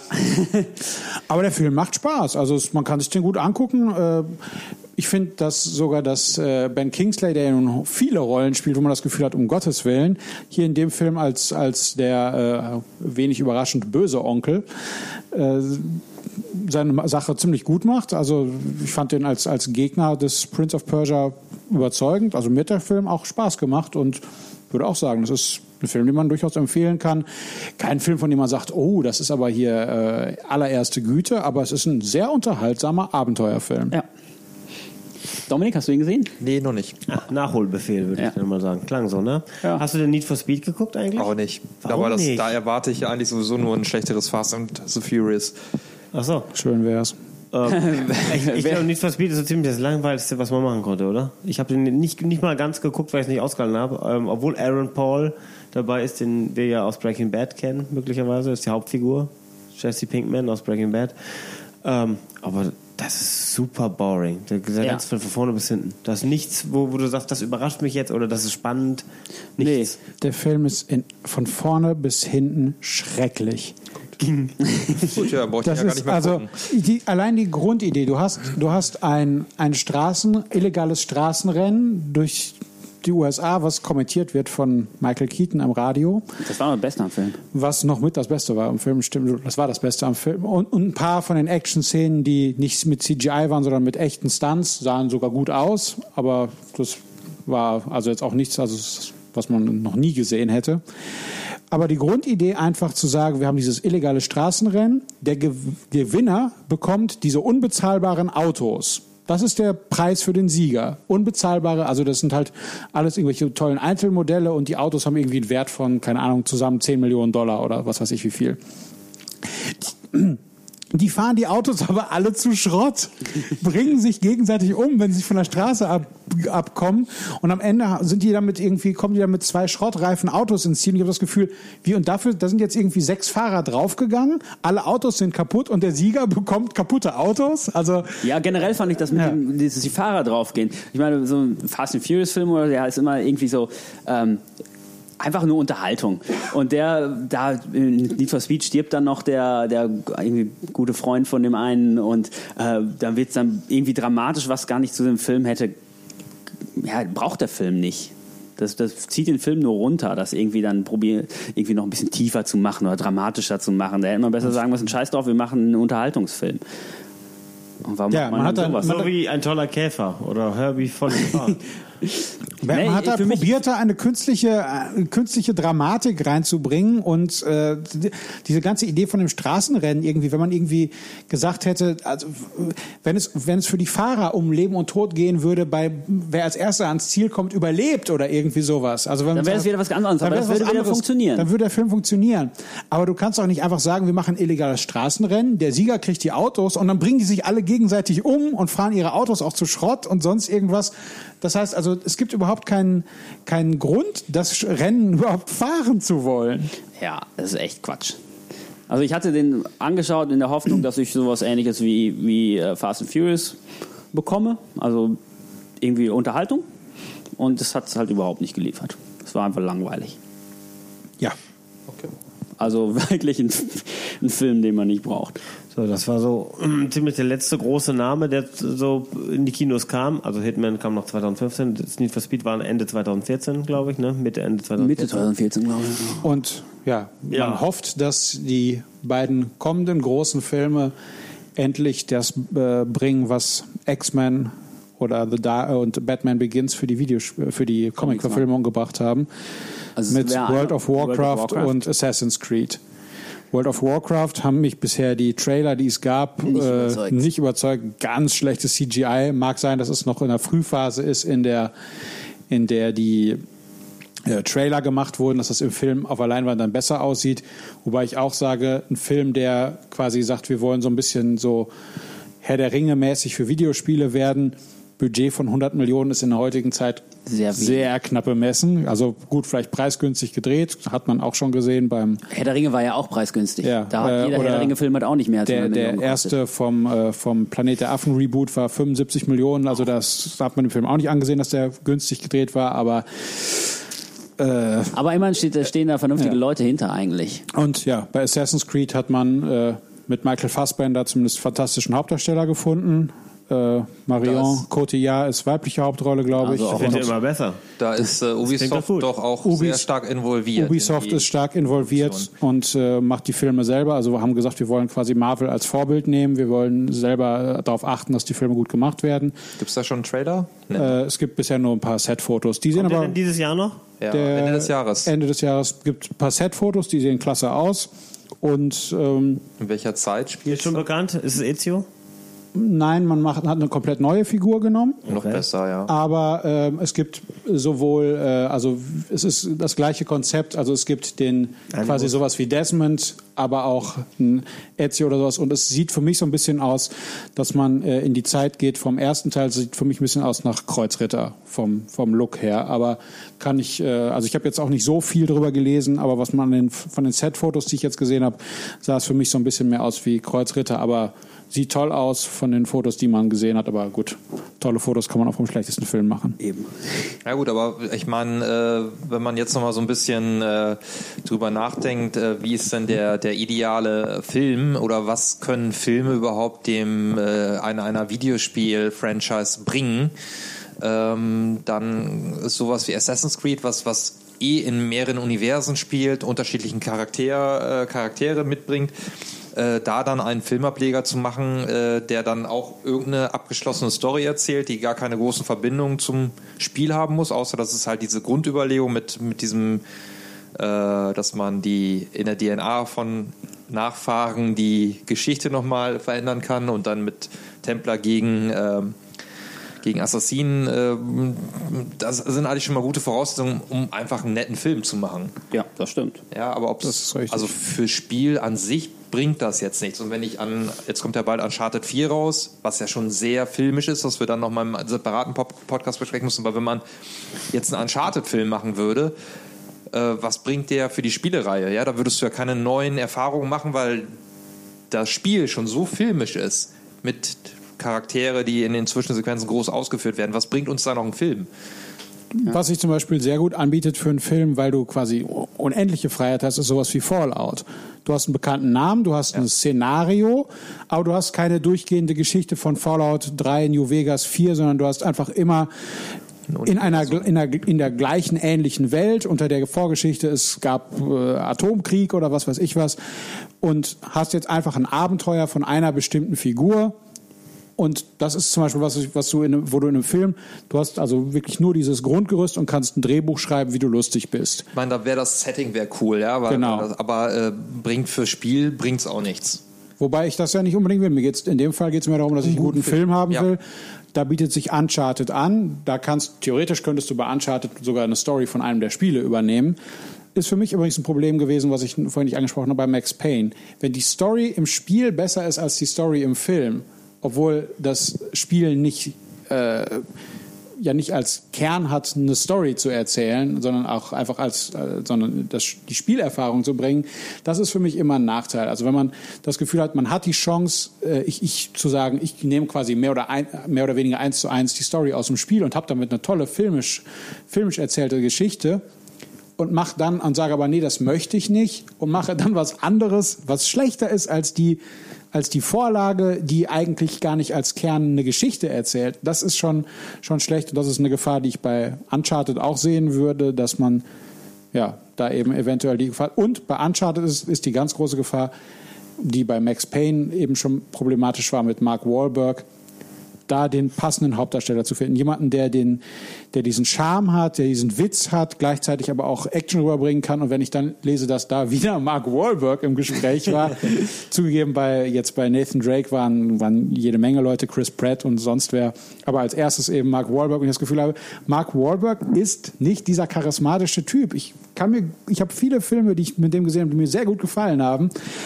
Aber er ist einfach kein charismatischer Typ, sondern mehr so ein Schlägertyp halt irgendwie. Und deshalb passt er für mich nicht als Nathan Drake. Und ich hoffe, und da, damit steht für mich sowas wie Uncharted auch, steht und fällt Uncharted auch, richtigen Schauspieler finden. Ben Affleck. Aber Damit fällt äh, jeder Film. Ich Nein. meine, gerade bei Uncharted, äh, da hast du ja wirklich jetzt auch schon ein so klares Bild von den Figuren, dass sie eigentlich ja quasi nur noch gucken müssen, dass sie einen finden, der genauso aussieht und die, äh, die Charakterzüge gut rüberbringt.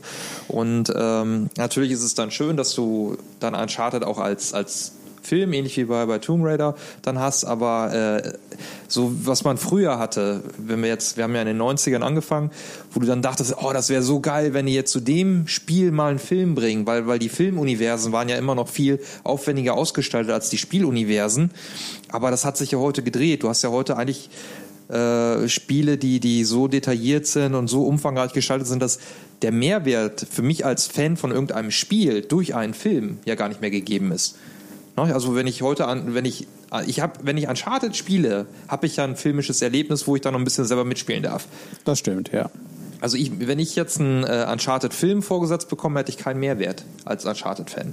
Genauso Last of Us. Last of Us, tolle Story, tolle Charaktere. Aber was würde ein Film bringen? Man könnte höchstens sagen, im Film übernehmen wir die Perspektive einer ganz anderen Person. Die, Ja. Der du dann, also die Spielfigur, die man aus dem Spiel kennt, ähm, und wir verfolgen das Schicksal einer anderen Person und auf einmal kreuzen sich die Wege und der andere denkt natürlich, das sind doch Betrüger. Das kann doch nicht sein, dieses Mädchen ist infiziert und Ja. äh, Ja. überlebt trotzdem. Das Klar, du- du nicht. kannst- und dann eben, dann müssen wir also die ganze andere Welt glaubhaft versichert, also vermittelt kriegen und dann kommt auf einmal dieser. Eindringling Ja. und man muss dann eben, man entscheidet dann quasi für die andere Seite. Aber das könnte man heute ja auch durchaus durch ein neues Spiel dann genauso erzählen. Also du bräuchtest nicht mehr dafür das Medium Film. Und in den 90ern war es halt noch so, dass äh, Filme noch auf einem ganz anderen Niveau waren. Und wenn du dann wirklich Geschichten erzählen wolltest oder tolle Charaktere haben wolltest, dann ging nur das Medium Film. Und heutzutage kannst du das mit den Spielen machen. Das heißt, Film und Spiel nähern sich so stark. Die Spiele werden immer mehr wie Filme erzählt. Das ist in den 90er Wenn Jahren es ja nicht nicht gerade ein. Nintendo-Spiel Wenn ist. es nicht gerade ein Nintendo-Spiel ist, Ja, die, richtig. die storylastigen Spiele halt. Die Storylastig ist immer als cineastisch erzählt und die, die Filme sehen eher immer weiter aus wie Spiele durch die ganzen computeranimierten, äh, durch die CGI und ähnliches, sodass letztendlich das sich so ein bisschen verbindet und dementsprechend, wie du sagtest, ist, der Mehrwert fehlt irgendwo. Ähm, sodass ich irgendwo es Also sehe- war das jetzt ein 20-jähriger Irrweg eigentlich? Eigentlich schon. äh, kann man so ein bisschen, so, es, dass es, man das kann, es kann mir nie was, also du sagst drei, drei Filme, die du empfehlen könntest, aber das sind dann auch schon, das ist schon das Maximum. Ja, und das sind alles keine Filme, die jemals in meine Top 50 der besten Filme aller Zeiten kommen Ja, würden. eben. Oder to nicht mal in die Top 100, nee. Nicht mal in die Top 100. Und äh, das Einzige, was man halt machen kann, ist, dass es sozusagen als, als, als Grundlage, als Ideengeber geht, gibt. Ich meine, man kann ja auch aus irgendwelchen, irgendwelchen Comics oder irgendwelchen äh, Büchern gute Filme machen, einfach nur, obwohl das vielleicht gar nicht mal so direkt extrem viel miteinander zu tun hat. Also man das hat- kann ja auch sein, dass man das beim Film, dass man irgendwas, irgendein Videospiel als, als Grundlage hat und daraus einen mega tollen Film macht, ja. Ja, ja, Natürlich kann genau, das passieren. Das, ja, das ist ja auch, was du sagtest als, als Beispiel aus aus andere Perspektive, dass, dass äh, Videospiele äh, schöne Settings bieten oder Ideen, aus denen man tolle Filme machen kann. Das ist ja, das ist klar, ja. Also, Also grundsätzlich vom, vom Setting her, auch wenn ich selber World of Warcraft nicht spiele, das bietet natürlich unendlich Möglichkeiten. Ja. Ja, ich habe gerade, wo du äh, da am Erzählen warst mit World of Warcraft, habe ich gedacht, XCOM. Ja, fände ich auch ein tolles Setting für, für ein äh, für Mass Effect würde auch funktionieren. Du ja. musst, nimmst halt einfach andere Figuren in der gleichen Welt. Ja, bei, bei Ja. Äh, Mass Effect könntest du auch wirklich den, den ersten Teil als Film umsetzen. Ja, aber das, wie gesagt, es bringt eigentlich die, die Erfahrung, die du im Spiel gemacht hast, ist schon mehr wert als jetzt einen linearen Film, der nochmal die gleiche Story erzählt. Also da, das sind einfach verschiedene Medien jetzt und, Ja. und ähm, du kannst ja, das ist das gleiche Buch-Film-Problem. Das sind zwei verschiedene Medien, die ähnliche Sachen, also die aber trotzdem unterschiedlich sind. Manche Sachen kannst du da nur als Buch im Buch ausdrücken, manche Sachen nur als Film. Was eben bisher schade ist, dass man sieht, dass, äh, dass die Filmindustrie in der Lage ist, Comics, Bücher äh, gut umzusetzen. Vielleicht nicht so, dass, dass jeder Buchfan oder jeder, ja jeder Comic-Fan sagt, ich möchte es haben. Aber da- dass, dass, dass sie es hinbekommen, daraus gute Filme zu machen, aber es eben noch nicht gelungen ist, obwohl es durchaus hervorragende Vorlagen gibt für, für Umsetz, filmische Umsetzung von Videospielen, es noch nicht gelungen ist, einen Film zu machen, bei dem, von dem man uneingeschränkt sagen kann, der war wirklich gut. Aber du hast äh, bei Büchern und Comics setzt du ja immer noch was oben drauf. Du hast ja äh, bei Comics und Büchern, äh, die ist die Erzählweise ja was anderes. Da findet ja viel im Kopf statt, was so die Bewegung angeht. Und da setzt der Film ja äh, alles vor. Und, und bei Spielen, gerade bei den storygetriebenen Spielen, da hast du ja durch Zwischensequenzen, durch selbst ablaufende Sequenzen, wo du nochmal so Quicktime-Events oder sowas hast, das ist ja schon alles sehr filmisch. Das ist das Problem, genau. Sie sind zu Das sind nah ja aneinander. Filme. Sie sind so nah aneinander mittlerweile. Das ist halt irgendwie, ja. Und dadurch, dadurch dann bei einfach das Spiel manchmal einfach das Bessere sein kann, weil man da immerhin noch interaktiv eingreift. Und sie sind einfach so nah aneinander. Also wie gesagt, als Ideengeber denke ich mal, äh, sowieso äh, kann, kann äh, die Filmbranche da immer noch viel wegholen von den Spielen.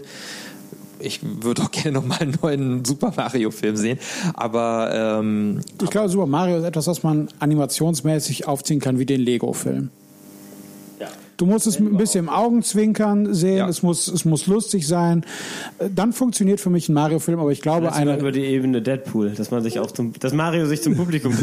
ich glaube, ich muss schon wieder die Prinzessin retten oder sowas. ja, aber ich glaube, eine Realverfilmung von, von äh, Nee. Mario, das ist, nein, das nicht ist kein Realfall, sondern wirklich mit den heutigen Computeranimationen, äh, Toy Story 3 oder sowas, äh, auf dem Niveau kannst du, glaube ich, einen sehr schicken äh, Mario Ich meine, wir hinzaubern. werden bald einen Angry Birds Film sehen.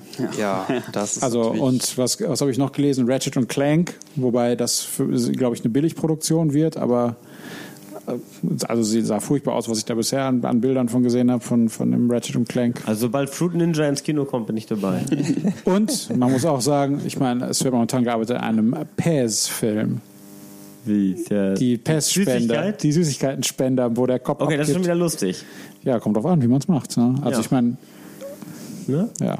Ähm, Nochmal zurück, irgendwie so ein bisschen zurückrudern, wo wir jetzt über die Zukunftsaussichten äh, so gesprochen haben. Ähm, wir haben ja auch, ich habe ja gesagt, die, die Film und Spiel nähern sich so weit an, dass man da irgendwie kein, oder wie Dominik sagte, keinen Mehrwert mehr hat. Ähm, was da halt ist, weiter noch da ist, ist der Einfluss, den man nicht unbedingt unerwähnt lassen sollte, dass sie sich dadurch, dass sie sich so annähern, auch gegenseitig Inspiration suchen, was Optik angeht. Wir haben übrigens einen Film komplett vergessen, wo, wir, äh, wo, wo du gerade Inspiration ansprichst, ist es mir eingefallen. Doom. Doom. Doom. Da wolltest du doch die ganze Zeit immer drauf zu sprechen Ich kommen. dachte, den hätten wir so unter ferner Liefen eben mal. aber war, war, ein gro war ein großer Film, aber mit Dwayne, Dwayne The Johnson. Rock Johnson. Ja. Ja, aber der war doch super schlecht, oder nicht? Natürlich war der super schlecht und ich habe gestern sogar noch mal gesehen, Oh. nachdem ich ihn vor acht Jahren im Kino gesehen habe und äh, alles vergessen habe, was passiert ist. Und ich hoffe, dass es mir in acht Jahren wieder so geht, dass ich mich nicht daran erinnern kann. Ja, schön wieder. Oh nein. Sehr schlechter Actionfilm. Das war das, wo ich ursprünglich auch sagte, da kommen wir später nochmal zu, drauf zu sprechen. Läuft nach dem Alien 2 Prinzip ab. Du hast ein Team, was durch Gänge marschiert und nach und nach ausradiert wird. Und äh, sind ein paar ganz coole Monster dabei, gegen die angetreten wird, aber die schauspielerischen Leistungen sind sind äh, grauenhaft. Also äh, Dwayne Johnson war eben zu der Zeit auch noch eher Wrestler als Schauspieler. Das hat sich inzwischen geändert, dass er als Schauspieler durchaus ja, äh, ordentlich. Akzeptabel. Ja. Akzeptabel ist ja. Genau, also das, was er spielt, macht er gut und äh, er weiß, was er kann. Ja. Und bei dem Film war irgendwie so eine Mischung aus äh, erst bin ich gut, dann bin ich böse und ach, das war nur schrecklich. Und äh, naja, auf jeden Fall, der Film hat eine dreiminütige, vierminütige Szene äh, aus der Ego-Perspektive, wo er, wo einer der Hauptfiguren halt einfach durch die Gänge rennt und nach und nach äh, Gegner abballert. Sieht sehr gut gemacht aus, wirkt ein bisschen künstlich, weil das, weil die Waffe vor der Kamera immer hoch und runter schwenkt. Ähm, aber ja, also ich Aber fand die- das, aber die Idee fand ich ganz gut und man hat eben gesehen, man hat probiert irgendwie diese Ego-Shooter-Perspektive da reinzubringen und äh, habe kürzlich eine Vorschau gesehen für einen Film, habe vergessen, wie er heißt, der komplett aus dieser Perspektive spielt. Du siehst also die Hauptfigur nie, sondern hast nur aus einer Perspektive die äh, die die Haupt äh, die Hauptfigur, die in, in Ego-Perspektive durch so einen Actionfilm rast.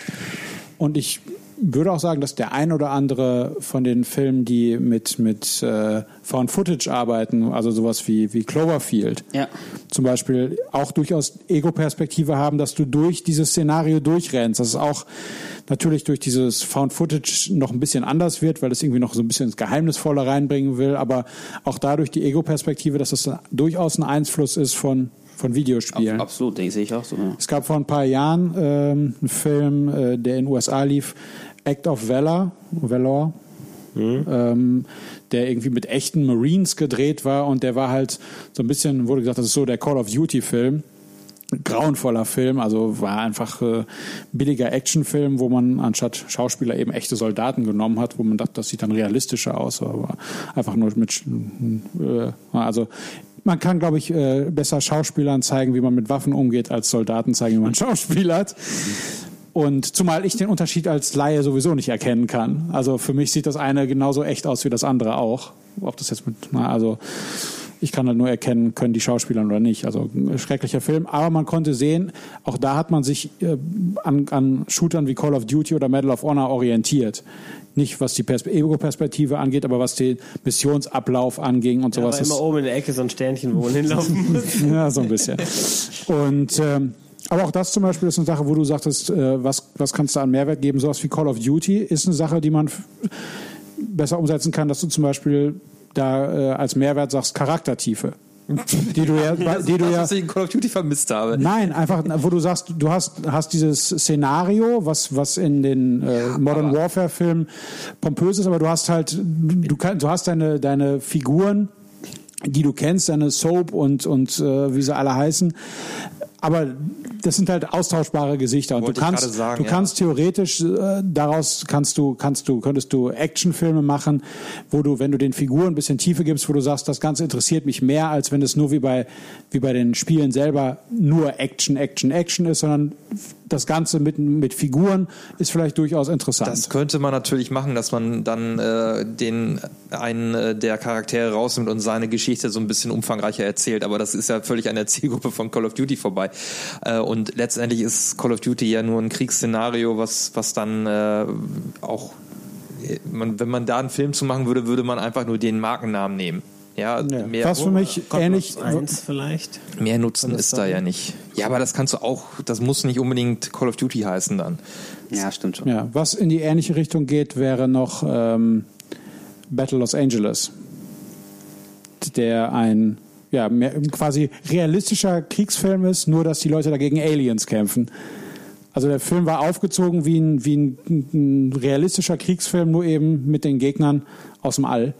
Und äh, kein sonderlich guter Film, aber wo man auch gemerkt hat, geht in die Richtung. Und Ja. kleiner Witz im Film, dass du äh, ein riesiges Werbeplakat hast. Der Film war von Sony du hast ein riesiges Werbeplakat von Resistance 2, glaube ich, oder 3, äh, wo die zwischendurch durchlaufen und das, du schon gemerkt hast, okay, kleines Augenzwinkern für die Fans, die den Unterschied erkennen. Also auch da realistisches Kriegsszenario mit Aliens als Gegner. Und es gibt ja auch jetzt was anderes, ähm, so Filme wie Sucker Punch oder so, die einfach total Videospiel-Ästhetik aufnehmen. Oder generell gibt es einige Ja. Filme, die einfach total krass die Crank Ästhetik wäre nehmen. Crank äh, es ist auch was Besonderes.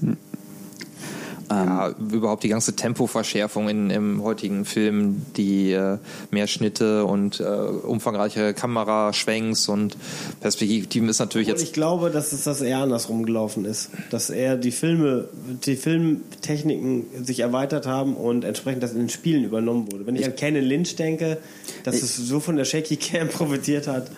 Ich, ich glaube, das ist wirklich so ein gegenseitiges Beeinflussen. Ich glaube, es ist wirklich, auch das ist. Alle ja. ausgelotet, was möglich ist, okay. Ja, ja, aber weil die, die ähm, heutigen äh, jüngeren Menschen sind ja mit Videospielen aufgewachsen. Da hast du ja äh, dann einfach eine höhere Geschwindigkeit in Spielen als früher in Filmen. Und du musst ja gleichzeitig noch reagieren. Dadurch äh, ist eigentlich, glaube ich, unsere heutige Aufnahmebereitschaft für schnelle Sachen ist höher als äh, bei alten Menschen. Und äh, dementsprechend konnte die, die Filmindustrie da auch Gas geben. Ich denke, dass sich da schon, wie, wie Peter sagt, gegenseitig immer so ein bisschen befruchtet hat, was auch solche Sachen angeht, Tempo und ähnliches. Was wir auch noch nicht, zumindest noch kurz ansprechen sollten, wir, wir haben ganz. was was ist Henning? Ähm, also die Aufnahme ist schon sehr lang und ähm, naja, gut. Komm, Äh, nur- Wie lange ist denn die Aufnahme bis jetzt? wir haben jetzt schon wieder über eine Stunde und ich wollte eigentlich schon vor einer halben Stunde fertig sein. ja, nee, dann lass uns was. Du willst jetzt noch auf. Ähm, Record Drive. ja, nee, lass uns das äh, dann nicht mehr machen. Ja, Und und die Pixels. Filme kennt ja dann auch jeder. Pixels kenne ich noch nicht. Ich auch noch nicht. Nee. Zur Not sprechen wir das noch nachträglich ein. Ist ein Adam Sandler-Film neueren Datums also schlecht. Nee, aber dann Ich lass uns jetzt noch auch, irgendwie dass es so einen, so einen Schlusspunkt, dann kannst du das ja dann noch eben einfließen lassen, dass wir dann Das jetzt kann man machen, abmoderieren. Ja. ja. Dann Weil sonst äh, wenn, sind wir jetzt insgesamt schon bei eineinhalb Stunden oder noch mehr, ne? ja, Ich hab- weiter rüber. Wir müssen schon über zwei Die erste war Stunden. dreiviertel Stunde. Schon Ich muss bald neuen Speicher für meinen Web, Webspace kaufen. Dann Ja. mo- moderier ab und ich. Ja, keine Ahnung. Du hast. Ja, ich Oder- meine, wenn, du, wenn du jetzt noch möchtest. Also Nee, wir ich brauch's Dann nur kurz ansprechen. kurz, äh, genau. Ja, also die, die Spiele, die Filme, die, die eben vielleicht gut ankommen, sind eher die, die sich nicht konkret auf ein bestimmtes Spiel beziehen, sondern eher die Spielkultur auf die Schippe nehmen. Meinst du, Peter? Äh, Oder? Ähm, das ist zumindest etwas, was man erwähnen sollte, dass halt dass Videospiele mittlerweile so populär sind oder so Mainstream sind, äh, dass man wirklich auch Filme machen kann, die das wirklich äh, als Element nehmen. Ähm, solche Filme wie Wreck-It Ralph, also äh, Ralf Reichts, äh, oder Pixels, der Adam Sandler-Film, wo einfach äh, es um wie letztendlich um Videospiele geht, aber überhaupt gar keine Basis in einem, in einem normalen Videospiel haben. Also Scott Pilgrim wäre noch. Scott Pilgrim ist auch so, genau. Ähm, War das echt ein Videospiel zuerst? Nein. Scott Pilgrim? Das war Nein, ein nein. Comic oder zuerst? Das war ein. Comic, Das war ein genau. Comic, aber du hast in Comic, und dem dann wird es ein Film und dann ein Spiel oder Comic, Spiel, Film? Ist die Reihenfolge? Film, Spiel. Ja, also die Reihenfolge weiß ich jetzt auch nicht, aber es ist halt in dem Spiel hast du halt äh, genau wie bei wie bei äh, Prügelspielen zum Beispiel einfach, dass du halt irgendwie Punkte hast, irgendwie KO und erste Runde geht an den und sowas. Also du hast Einblendung wie in Videospielen. Also du hast einfach da komplett Sachen übernommen, die Leute kennen aus Videospielen. Ja, also dass, dass mittlerweile Videospiele so populär sind, dass sie auch in Filmen nicht nur als Nebenranderscheinung vorkommen, sondern auch teilweise wirklich Filme, Videospiele als, als Element nehmen und das in den Film einbauen, als auch zentrales Element, wie halt in einem Film wie Pixels. Das wollte ich nur noch erwähnen. Ja. Ja, und dann mit dem, was wir erst hatten, die, die Filme, die jetzt noch so kommen. Also so, auch wenn ich sage, Mehrwert ist nicht da, aber so ganz uninteressant ist äh, das Thema Videospiele in Filmen dann auch nicht. Nö, also ja. Also ich würde mich über einen Katamari Damacy-Film freuen. Das würde ich auch, ja. Und Minecraft-Film. ja. Ist das nicht der Lego-Film? Gut.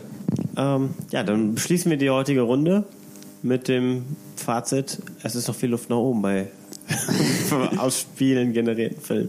Absolut. Ich sag Tschüss. Jo, ciao. Bis zum nächsten Mal. Auf Wiedersehen. Nee, hör.